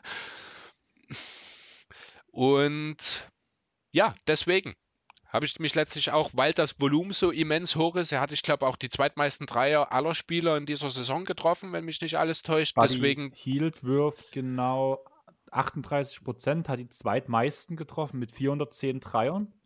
Der Drittmeister hat 328 getroffen. ja, genau, also Curry und Hield nein, laufen stopp, da ja stopp, weit. Stopp, stopp, stopp. Ich habe gerade die Attempts vorgelesen. Ähm, Curry 188 getroffene Dreier, Hield 154, 56 getroffene Dreier, Fred Van Fleet 136, äh, 134 getroffene Dreier. Wie gesagt, aber trotzdem, die beiden laufen da schon so ein bisschen vorne weg. Und ähm, ja, deswegen gehört Buddy Hield für mich dort rein. Mein nächster ist der eben genannte Fred Van Fleet. Ja, den habe ich dann äh, nicht mit dabei. Mit 40,9 Prozent bei 9,4 Versuchen. Vor allem bei der Attempt Rate von Van Fleet hat es mich echt umgehauen. Ich habe nicht damit gerechnet, dass er so oft von der Dreierlinie abdrückt. Hm. Das ist wirklich äh, sehr viel, aber er muss halt auch das Team am Laufen halten. Deswegen äh, nimmt das so viele. Das sind ja auch viele äh, Pull-ups tatsächlich dabei, wenn mich nicht alles täuscht. Und ja, äh, guter Pick an der Stelle. Gefällt mir, auch wenn er bei mir nicht auf der Liste steht. Wer steht bei dir noch auf der Liste? Kelly Oubre. Super. Liebe an Lars an der Stelle. Ich wollte es einfach ein bisschen flashy haben. Du wolltest, du wolltest so ein bisschen Swag reinbringen, sozusagen. Ja, das ist quasi das, der, der Anti-Triple J. Also es musste irgendwie Counterpart jetzt so rein, was die Bewegung, die Motorik und die Optik angeht. Deswegen Kelly Upe hier. Und ein guter Dreierschütze ist er ja auch. Ich habe auch ein komplettes Kontraprogramm zu Kelly Upe, nämlich mit Luke Kennard. ja, über den habe ich auch nachgedacht. Ähm, ja, für den war dann aber nicht Platz, weil die beiden, die jetzt bei mir noch fehlen, das ist einer so ein Herzenspick für mich gewesen. Und der andere, der, dem gönne ich das einfach nach diesem Aufleben in dieser Saison, das er jetzt gerade wieder erlebt. Was ich halt sagen muss, Luke Kennard ist von meinem ganzen Feld der beste Dreierschütze von allen freien von den Prozenten her gesehen.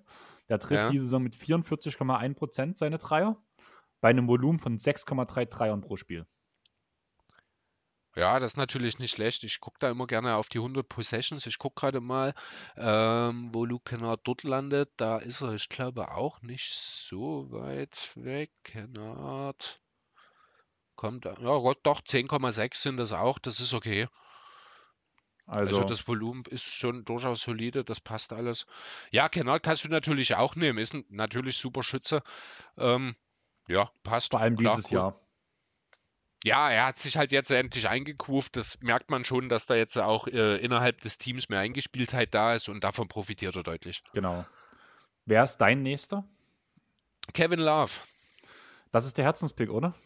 Das, nein, das ist er nicht. Das ist der, dem ich es gönne, nachdem er ja schon so ein bisschen abgeschrieben wurde, jetzt wieder zurückkommt. Ähm, er trifft super gut sein Dreier. Warte, ich muss jetzt erstmal wieder auf die Kevin Love-Zeile zurück wo ist er? 41 Prozent trifft er, nimmt auf 100 Possessions 14,3. Ähm, das war dann auch für mich ausschlaggebend, dass ich ihn genommen habe. Er ist der Einzige in der NBA, der auf 100 Possessions mehr als 14 Dreier nimmt und diese mit über 40 Prozent trifft.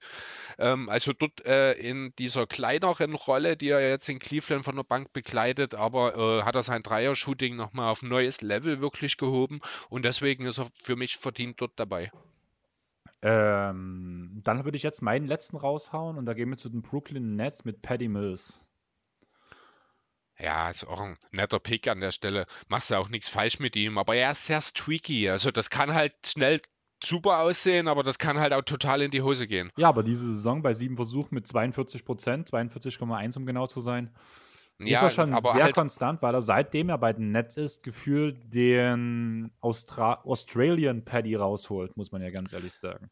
Ist das wirklich so? Also täuscht das nicht? Also ich habe es nicht vor Augen gerade. Ich könnte es kurz raussuchen, aber wenn ich in die Game Logs von Paddy Mills gucke, schaue ich da nicht vielleicht eher in äh, Spiele mit 1-6, 1-6, 1-6 und dann wieder mal 4 von 6, 4 von 7, 4 von 5? Ähm, es ist momentan eher andersrum, dass er ganz oft gute Quoten wirft, aber immer wieder Aussetzer zwischendrin hat.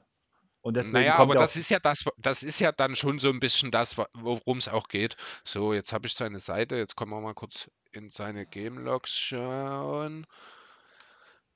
So, Paddy Mills hat zuletzt, ich schaue mal jetzt in den letzten Spielen, die Dreier, 6 von 8, 1 von 3, 3 von 12, 1 von 6, 2 von 6, 0 von 5, 5 von 9, 1 von 8. Das waren jetzt die letzten 8 Spiele. Ich sag nichts mehr zu dir. 42,1 Prozent bei sieben Versuchen. ja, nee, also ich verstehe den Pick durchaus. Und Patty Mills, wenn er antritt, wie gesagt, das kann äh, sein, der stellt einen neuen Rekord dort auf. Es kann aber auch sein, er geht mit fünf Punkten aus dem Wettbewerb raus. Ja, ist bei anderen ja, auch schon Deswegen, passiert. also ist ein, ist ein cooler Pick. Finde ich gut. Ich wollte nur sagen, sehr streaky halt. Deswegen, ja, mein letzter ist Max Trues. Interessant, finde ich eigentlich ganz cool. Max Struß ist dein Herzenspick? Das ist der Herzenspick. Das ist so einer, den habe ich schon, äh, seit er in Miami ist, so ein bisschen Borderline verfolgt, weil ich, äh, ich weiß nicht, zum einen ist es ein Niederländer, das fand ich irgendwie außergewöhnlich. Das hat hat ihn für mich so ein bisschen zu einem Exoten gemacht, muss ich ganz ehrlich sagen. Also im Basketball ist das ja als Niederländer durchaus der Fall. Ähm, und damit ja, fand ich den schon immer. Und dann, der hat einen wunderschönen Wurf, hat er, trifft jetzt auch hochprozentig, nimmt 13,7 äh, auf 100 Possessions. Dafür trifft er die mit 42 Prozent. Also er ist fast auf dem Kevin Love. Äh, also Max Tues ist ein in, er ist ein Amerikaner, aber ich glaube, er hat niederländische Wurzeln, wenn mich nicht alles täuscht. Äh, ja, ich weiß nicht, das ist so eine Underdog-Geschichte, auf sowas, sowas gefällt mir und ich bin da halt quasi bei ihm, äh, zumindest was die Heat angeht, seine Zeit in Chicago, da hat er am Ende auch nur zwei Spiele mit ganz, ganz wenig Zeit gehabt, ähm, habe ich noch nicht so verfolgt, aber seit er in Miami ist, ist das so ein äh, Underdog, den ich gerne verfolge und der es jetzt, finde ich, hier verdient hat nach seinem zweiten Jahr in Miami, dass er auch hier hingeht. Finde ich, find ich sehr schön eigentlich die Aussage, wie du es jetzt auch vor allem aufgeschlüsselt hast mit deinem Exoten. Und ich würde sagen, damit verlassen wir jetzt das ganze, den ganzen Entertainment-Faktor und gehen eben mal so auf die dunkle Seite der NBA, oder was denkst du? Die dunkle Seite der NBA. Jetzt bin ich aber gespannt. Naja, also die nächste Frage ist wieder von Hannes. Glaubt ihr, Harden wird zum Ende der Saison die Netz verlassen? Die dunkle Seite der NBA, in Klammer auf, zum Beispiel Richtung Sixers, Klammer zu. Ach so, ja, ja. Ähm, ich weiß nicht, ob das realistisch ist. Also ich sehe tatsächlich nur ein Szenario, wo das äh, vielleicht passieren könnte. Das wäre der, dass die Nets den Titel nicht holen. Wenn die Nets dieses Jahr Champion werden, sehe ich keinen Grund für Harden, den Nets zu verlassen oder irgendwo hinzugehen. Nur wenn er es jetzt nicht schafft und der Meinung ist, äh, es mit dem Netz, weil die Kyrie-Situation so zerfahren ist oder weil irgendwas anderes vorfällt, vielleicht noch, äh, dass er es nicht schafft, dann kann ich es mir vorstellen. Aber auch wirklich nur dann. Aber das ist sehr unwahrscheinlich, denn die Nets sind nach wie vor eigentlich mein Top-Kandidat auf den Titel. Ähm, ja, das, soweit würde ich es gar nicht spinnen, muss ich sagen. Die Nets sind für mich ein komisches Team dieses Jahr, weil alles nicht so sehr zusammenläuft. Aber ich denke eher, bevor Harden geht, wird jetzt Kyrie gehen, einfach weil er sich auch mehr Aussätze genommen hat. Man merkt, dass auch die, die Freundschaft zwischen Harden und KD sehr gut ist, muss man sagen. Klar, die schwärmen auch die ganze Zeit von Kyrie, aber zumindest war Harden derjenige, der, wenn er nicht gerade verletzt war, die ganze Zeit für KD zur Verfügung stand. Und was man nicht vergessen darf, die drei haben geplant, lange zusammen zu spielen. Die drei wollten zusammenspielen. Was ich als ganz wichtigen Punkt sehe. Ich glaube nicht, dass das Trio sich auflöst, egal über welchen man redet, ob es Kyrie ist, ob es KD ist oder ob es Harden ist. Ich glaube, ja, keiner... gut, aber die, die, die Miami Heat, LeBron, Wade, Bosch haben sich auch für sechs, sieben, acht Meisterschaften verabredet und sind nach vier Jahren auseinandergebrochen. Ja, aber haben danach nicht nach dem ersten Versuch die Sache aufgebrochen, wo man verloren hat gegen Dirk.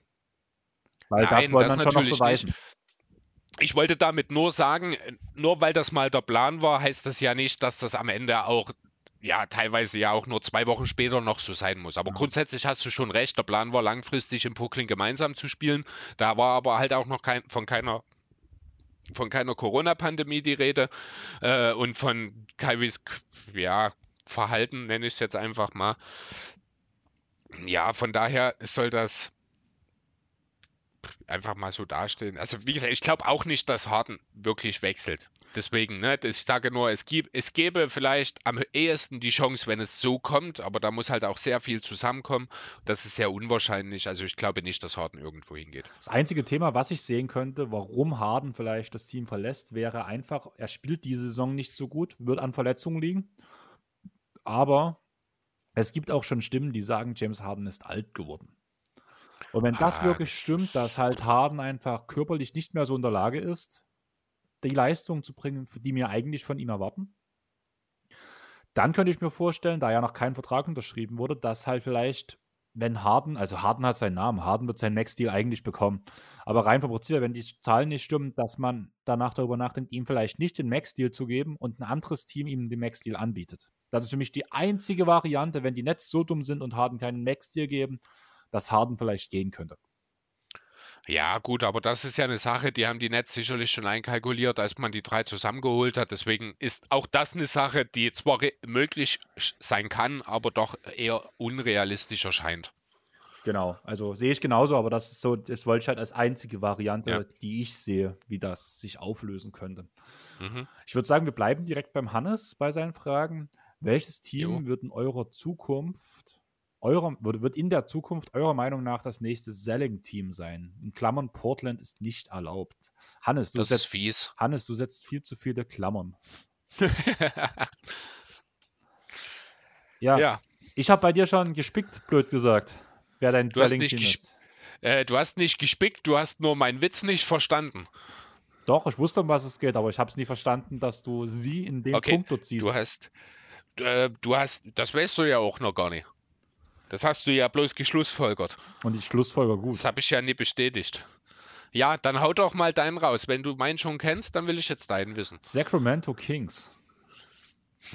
Muss man nicht, um ein Selling-Team sein, gute Spieler haben? Ja, Okay, es ist unfair gegenüber den Spielern.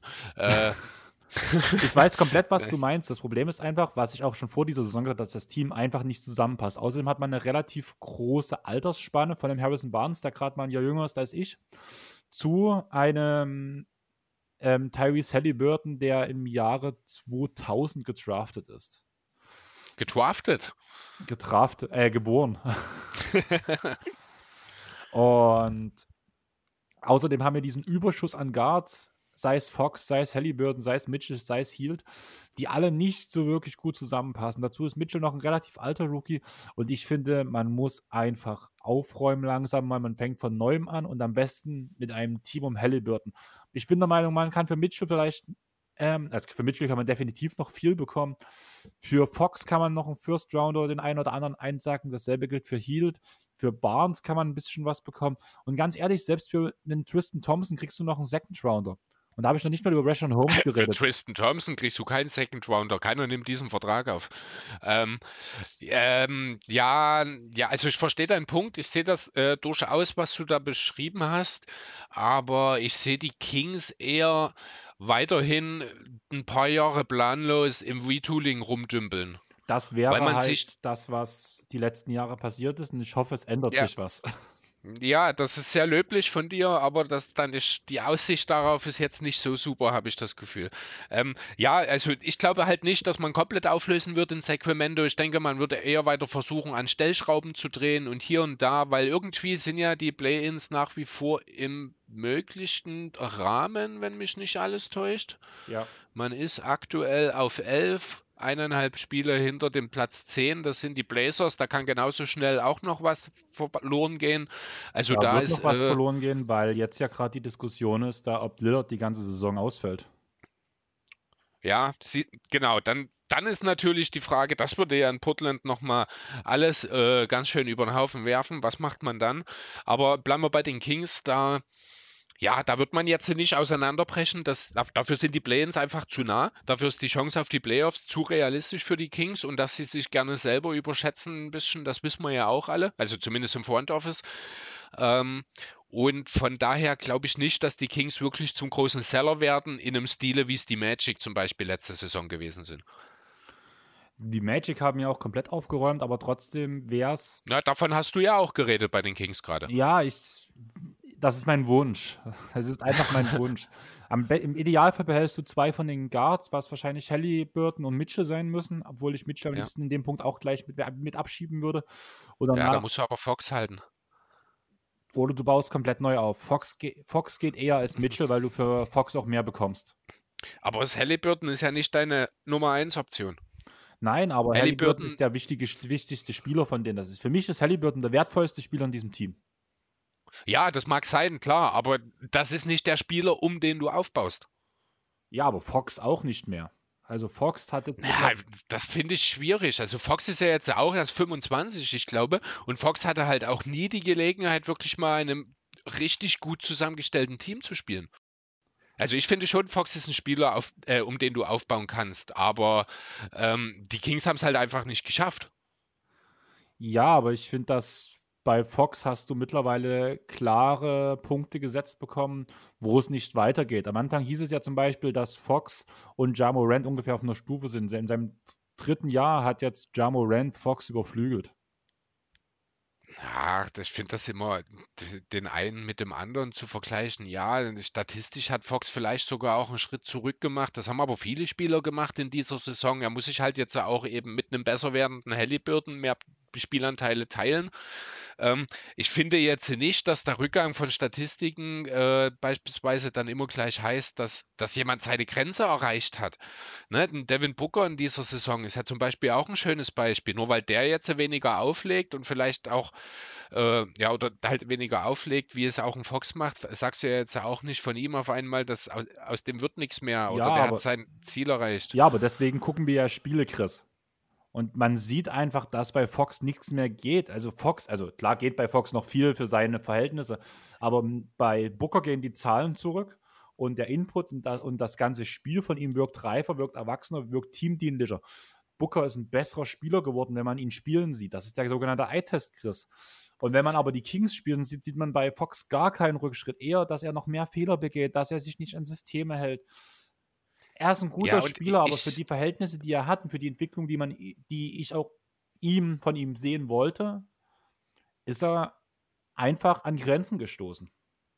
wenn ich um Geld wetten würde, würde ich Geld drauf wetten, dass die Aaron Fox in einem besseren Umfeld ein völlig neuer Spiel, ein völlig anderer Spieler wäre und wieder an den erinnert, den wir uns damals alle in ihm erhofft haben. Bin ich mir hundertprozentig sicher, zu 80 Prozent liegen diese Probleme im Umfeld in Sacramento. Vielleicht hast du recht, vielleicht muss man einfach Ja, äh, Fox befreien. Vielleicht ist das die Richtung, die die Kings tatsächlich eingehen sollten. Ich bin der Erste, der De'Aaron Fox in Philadelphia nimmt. Hey, überhaupt kein Problem. War schon immer einer meiner Lieblinge, wenn es um diese äh, Position geht. Von daher, ja, gerne. Aber ich, ich glaube nicht, dass Fox am Ende seiner Entwicklung ist. Ich glaube, er wird viel mehr von seiner Franchise momentan ganz erheblich gehemmt. ich bin halt der festen Überzeugung, dass halt vor der Saison haben die Kings Nein gesagt zu dem Deal um Ben Simmons. Und jetzt sagen die Sixers Nein. Einfach weil irgendwo es hängen geblieben ist. Ich glaube, der Deal lag auf dem Tisch und jetzt sagen mittlerweile die Sixers Nein. Keine Ahnung. Kann ich nicht beurteilen. Angeblich war ben, äh, Fox nach wie vor niemals Teil des Deals oder Teil irgendwelcher Gespräche. Ähm, kann ich nicht beurteilen, weiß ich nicht. Vielleicht, vielleicht auch nicht, wer weiß. Okay. Ähm, gut. Soll ich dir meins nennen? Ja. äh, die Utah Jazz. Was für eine Überraschung für dich.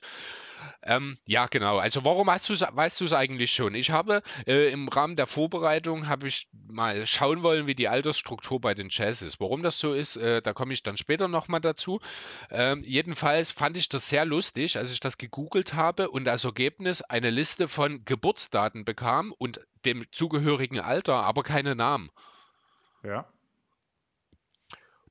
Und deine Reaktion war erstmal, oh, du kannst doch nicht noch mehr ausarbeiten, wir haben schon tausend Fragen. No? Und Weil danach, aber ist das vielleicht ein Selling-Team?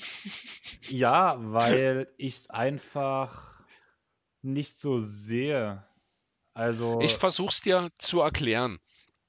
Und zwar, es ist noch gar nicht allzu lange her. Ich weiß nicht, wie viel Wahrheit dahinter steckt. Das äh, wird sich wahrscheinlich in der Zukunft zeigen, aber da kamen mal vereinzelt Gerüchte darüber auf, dass es die Möglichkeit gäbe, dass Donovan Mitchell seine Zukunft langfristig nicht in Utah sieht, weil er in einem größeren Markt spielen will.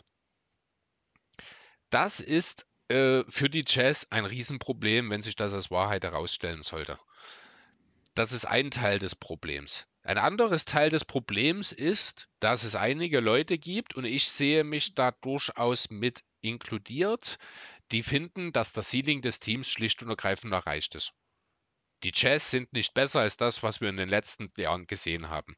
Ein sehr, sehr gutes Regular Season Team, ein solides Playoff Team, das aber nie den ganz großen Wurf erreichen wird. Im Grunde genommen die Definition der Atlanta Hawks der frühen 2010er. Ähm, ja, irgendwann, wenn, wenn das tatsächlich so ist, muss man sich irgendwann in Utah entscheiden. Reicht uns das? Ist es okay, besserer Durchschnitt zu sein? Stichwort Mediocrity Treadmill. Oder fangen wir neu an? Na, und da kommen wir auf das Thema Altersstruktur. Ein Woody Gay, der zwar jetzt erst neu gekommen ist, aber nicht unbedingt eine unwichtige Rolle spielt, ist bereits 35. Joe Ingles und Mike Conley sind 34. Bogdan Bogdanovic ist 32. Auch ein Rudi Gobert wird 30 im Sommer. Der hat zwar sicherlich noch ein paar gute Jahre vor sich, aber alles steht und hängt letzten Endes damit, wie sich wahrscheinlich Donovan Mitchell, wenn da was davon dran ist, äh, entscheiden wird. Auch wenn ich nach wie vor der Meinung bin, dass das Duo Mitchell und Gobert zusammen niemals in der Lage sein wird, einen Titel zu erreichen. Also wird man irgendwann zum Selling-Team. Ich glaube, da müssen irgendwelche Stellschrauben und bevor man zum kompletten Selling-Team wird, wird man versuchen, einen der Hochkaräter, in dem Fall halt Gobert, versuchen irgendwie loszuwerden oder was daran zu ändern, aber nicht das ganze Team auflösen. Ich glaube, darum dafür hat man in Mitchell einen zu guten Franchise-Player einfach. Ja, aber nur wenn er bleiben will. Das ist halt der Punkt.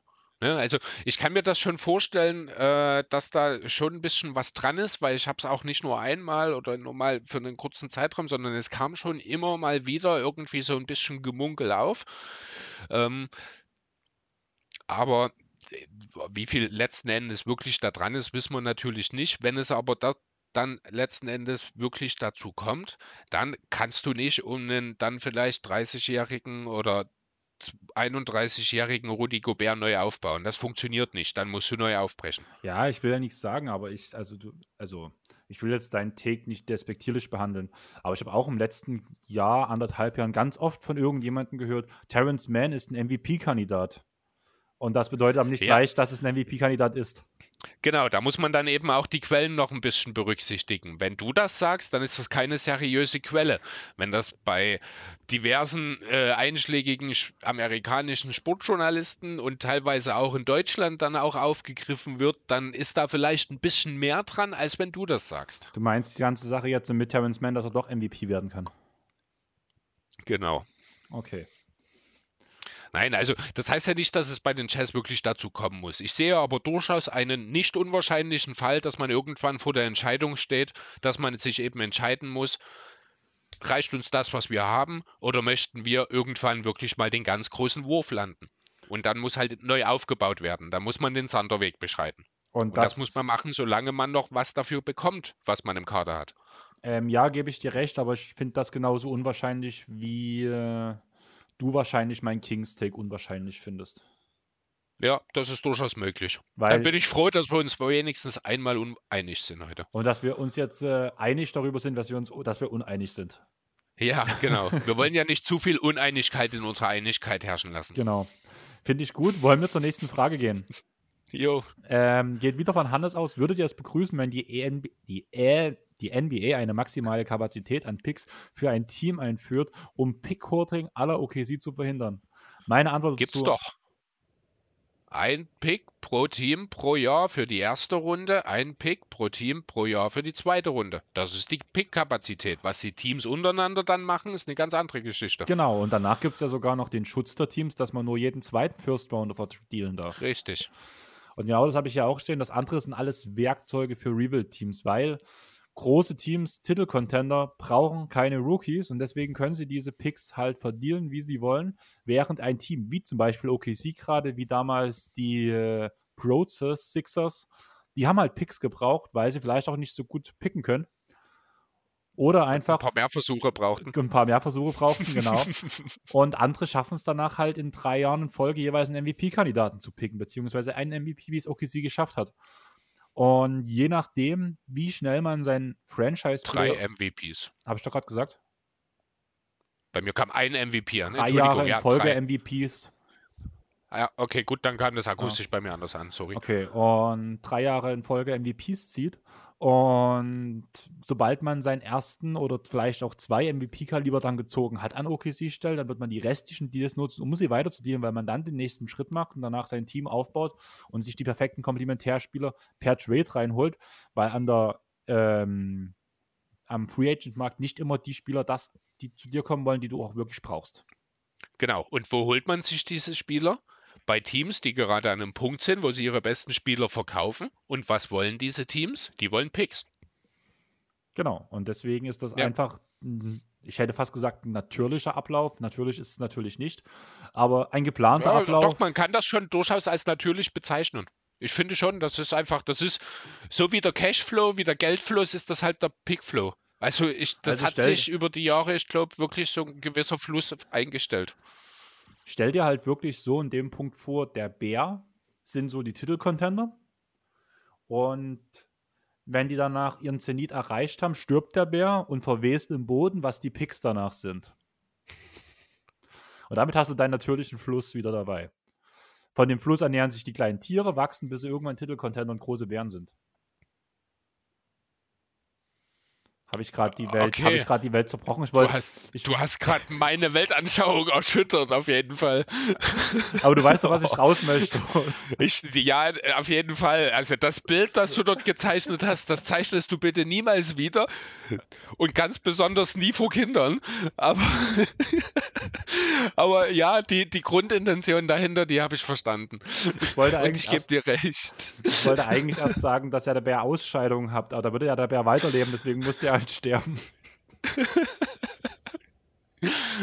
Ah, okay. Ja, gut, also ich finde, viel mehr habe ich mir zu der Frage jetzt auch nicht aufgeschrieben. Ich bin absolut dafür, das so zu erlassen, wie es ist. Ich finde das mit den Schutzpicks gut, dass eben nicht jeder, jedes Team jeden Pick wegschleudern kann, um die eigene Zukunft in gewissermaßen zumindest erstmal abzusichern. Ähm, von daher, äh, nö, Hannes, da muss ich sagen, das gefällt mir nicht, die Idee.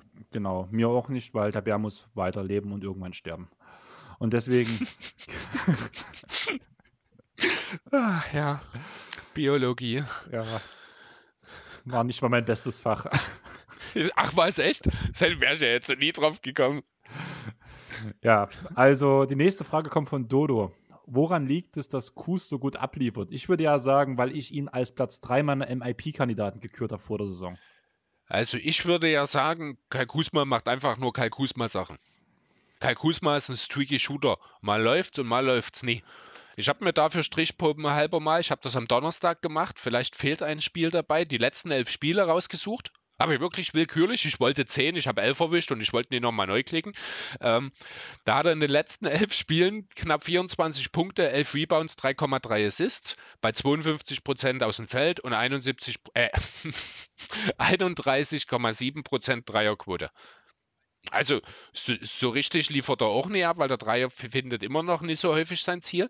Die elf Spiele unmittelbar davor 11,8 Punkte, 5,5 Rebounds, 3,5 Assists bei 42% aus dem Feld und 29% Dreierquote. Das ist einfach Kai Kusma. Genau, ich habe halt auch so dastehen, allerdings, ähm, er kann halt jetzt momentan die ganzen Sachen, die machen, die er bei den Lakers nicht durfte, weil da ein LeBron James einfach vor ihm stand und dadurch, dass er Rui Hachimura jetzt die ganze Zeit ausgefallen ist, der jetzt gerade zurückgekommen ist und Davis Bertans die Saison kaum spielen darf, ist einfach auf seiner Position sehr viel Zeit und er kann sehr, sehr viel machen und darf halt vor allem viel machen. Dabei gibt es halt Stretches, die sehr viele Hochs ihm geben, aber auch genauso wie du gerade schon gesagt hast, negativ. Ich habe mir halt zum Beispiel die letzten neun Spiele rausgeholt mit den 25,8 Punkten und 11,1 Rebounds. Aber interessant fand ich danach eher die Daten, wenn man halt mal auf die 36 Minuten Statistik guckt. Und da sieht man vor allem bei den Punkten, dass da sich nicht so viel geändert hat. Letztes ja, Jahr genau, bei den Lakers noch 16,1 und 16,9 in dieser Saison. Genau, ich wollte es auch gerade sagen, eigentlich macht Kuzma auch gar nichts anderes als bei den Lakers oder sonst äh, bisher bei den Wizards in irgendeiner Form. Kuzma, der macht seinen Stiefel, das ist auch okay, weil er sich gerade defensiv halt auch wirklich nochmal stark weiterentwickelt hat oder zumindest ordentlich weiterentwickelt hat. Ähm, vorne ist das halt das, was er schon immer geliefert hat, daran wird sich, ich glaube, auch nicht mehr unbedingt was ändern. Es gibt Stretches, da schießt er alles ab, es gibt Stretches, da schießt er gar nichts ab. Ähm, ich muss ganz ehrlich sagen, viel interessanter fand ich in Washington, was da zwischen zwischen KCP und Montrezl Harrell diese Woche passiert ist. Ja, red weiter. Ähm, also ich habe es nicht so ganz auf dem Schirm. Ich habe gehofft, du hast äh, auch ein bisschen was davon mitgekriegt. Auf jeden Fall muss es dort äh, ja nahezu handgreiflich geworden sein. die Fäuste sind geflogen. Aber, aber es, es, wurde nicht getroffen, ne? Genau. ja. ja, ähm, ja, weißt du warum? Hast du das mitgekriegt? Also Nein. Also die Gründe dafür? Ähm, es wurde nicht du aufgeklärt, nicht. weil es nicht auf dem Feld ja. passiert ist. Ja, genau. Es war ja, ist ja in der Kabine, genau. ich glaube, passiert direkt. Ne? Ähm, ja, ich weiß es auch nicht. Ich fand es überraschend, äh, wenig überraschend oder irgendwie bezeichnend, dass Montres Hervel beteiligt ist. Denn ich glaube, auch wenn das jetzt sehr, sehr forsch von mir ist, weil ich natürlich keine Ahnung habe, was eigentlich passiert ist. Aber wenn ich jetzt einen von beiden wählen müsste, würde ich sagen, Tress ist schuld. Alleine schon, wenn man auf die letzten Jahre geguckt hat, wo immer wieder Sachen Eben drum. sind. Ja, ganz genau. Und die beiden kennen sich schon aus LA. Das heißt, KCP war vielleicht ja auch ein kleines bisschen genervt, dass er auch mit nach Washington musste. Ähm, und vielleicht ist dann ja jetzt doch irgendwas passiert. Ich glaube, es ging irgendwie darum, dass Tress sich darüber aufgeregt hat, dass er einen Pass von KCP nicht bekommen hat oder irgendwie sowas. Äh, das musste auslösen. Das fällt mir jetzt gerade wieder ein. Gelesen hatte ich es tatsächlich die Woche mal. Ähm, ja, aber keine Ahnung. Also, äh, Mal sehen, wie lange Montrezl noch in Washington ist. Ja. Wollen wir zur nächsten Frage kommen? Also wir kommen wirklich Jo. schneller durch, als ich gedacht habe, muss ich sagen, aber ich finde das gar nicht so schlecht, weil wir haben es auch schon spät abends, Chris. Und du musst ja morgen Richtig. wieder ins Bett und der Sandmann ist schon lange vorbei. Nee, ich muss heute ins Bett, damit ich morgen arbeiten. Ja, so meine ich das doch. Und der Sandmann ist trotzdem schon vorbei. Ja. Hatte von einer von euch, also erstmal ganz kurz, bevor ich die Frage wollte, ich finde diese Klammern-Aussagen immer so ungerecht. Also, warum muss man Klammern setzen, Chris? Na, um eine Zusatzinformation einzuschieben. Ja, aber ich finde das nicht in Ordnung. Also, wie gesagt, die Klammern finde ich immer sehr blöd.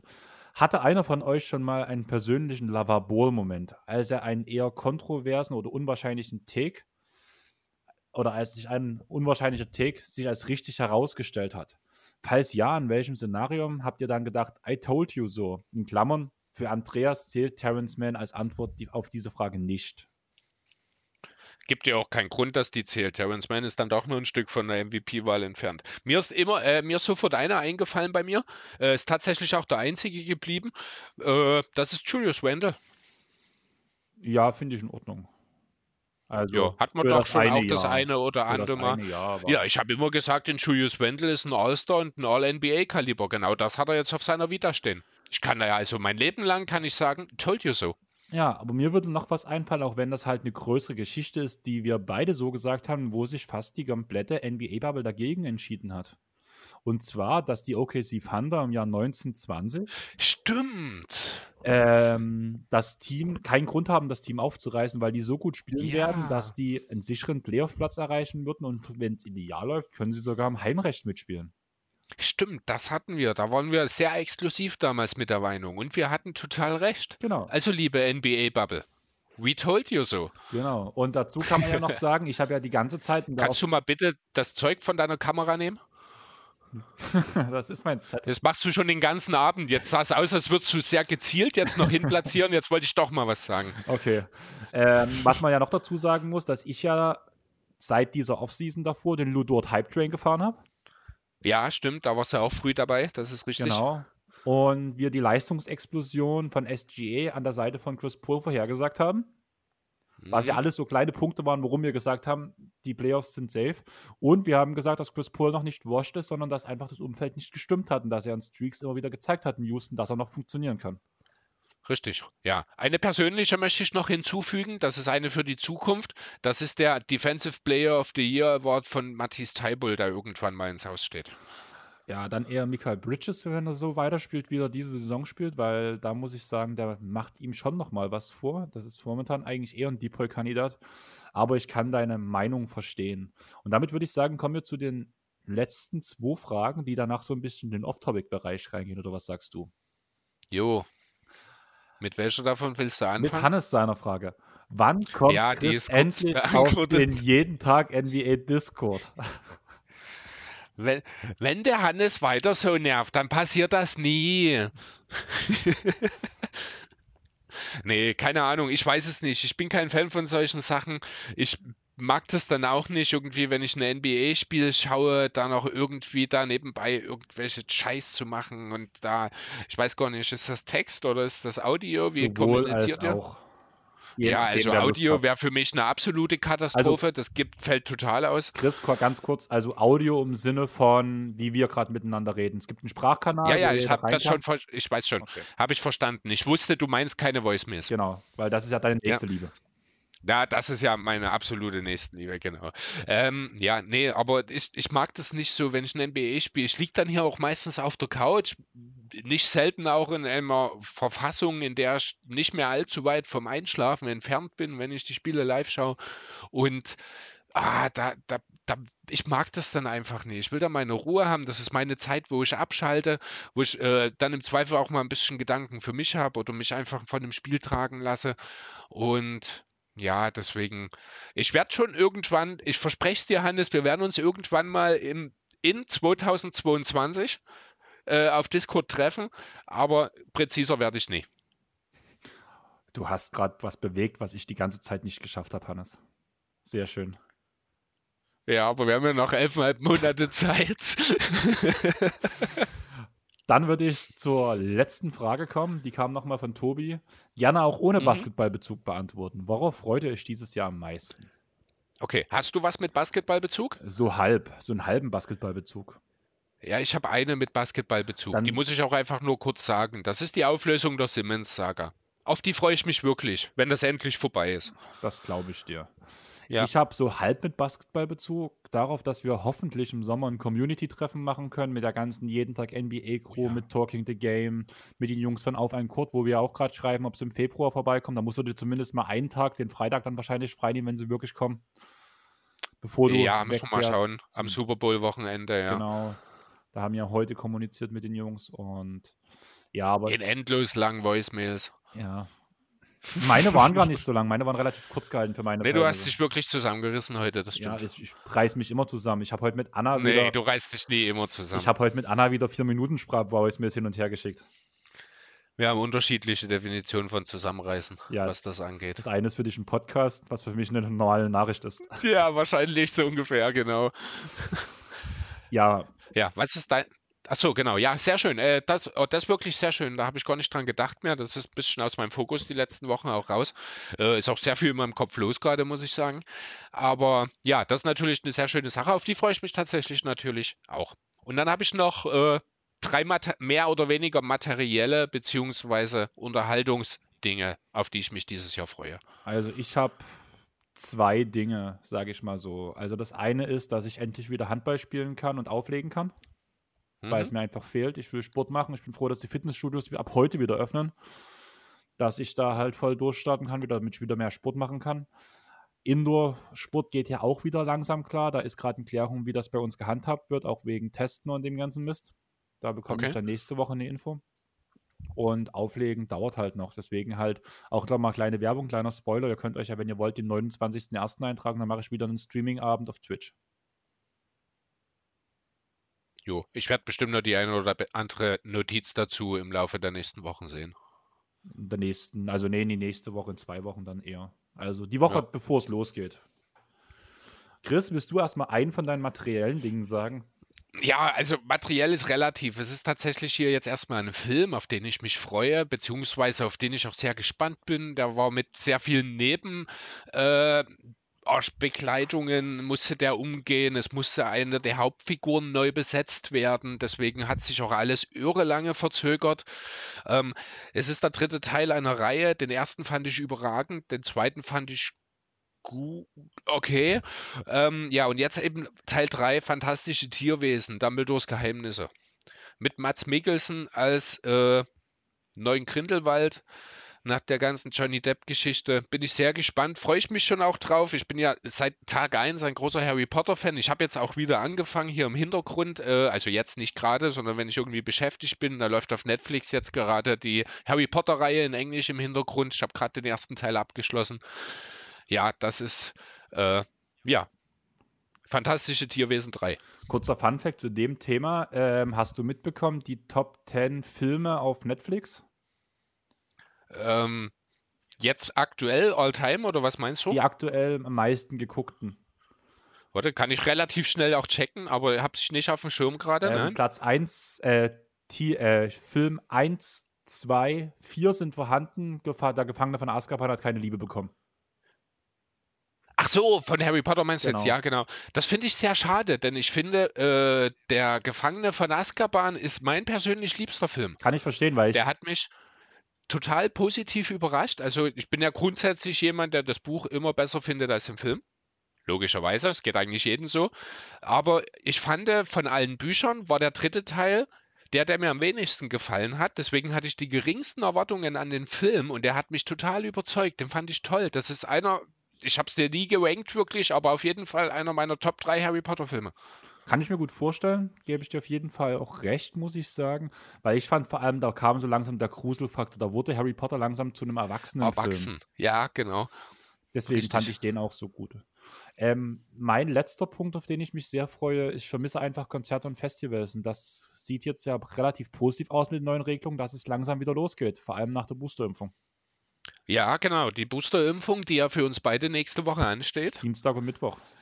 Ganz genau. Ähm, ja, die wird dann wieder die, das eine oder andere Tor öffnen. Ja, genau. Also bin ich jetzt nicht so überrascht von deinen äh, Text, die hätte ich durchaus so erwarten können. Passend natürlich zu dir, aber verstehe ich natürlich auch. Ja.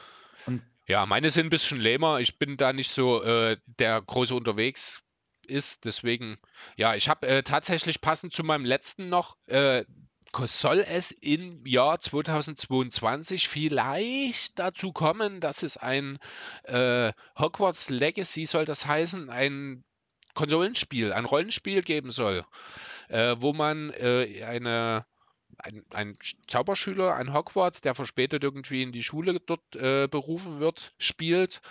Spielt irgendwann im 19. Jahrhundert, also viele Jahre vor der ganzen Harry Potter und auch der fantastischen Tierwesen-Thematik.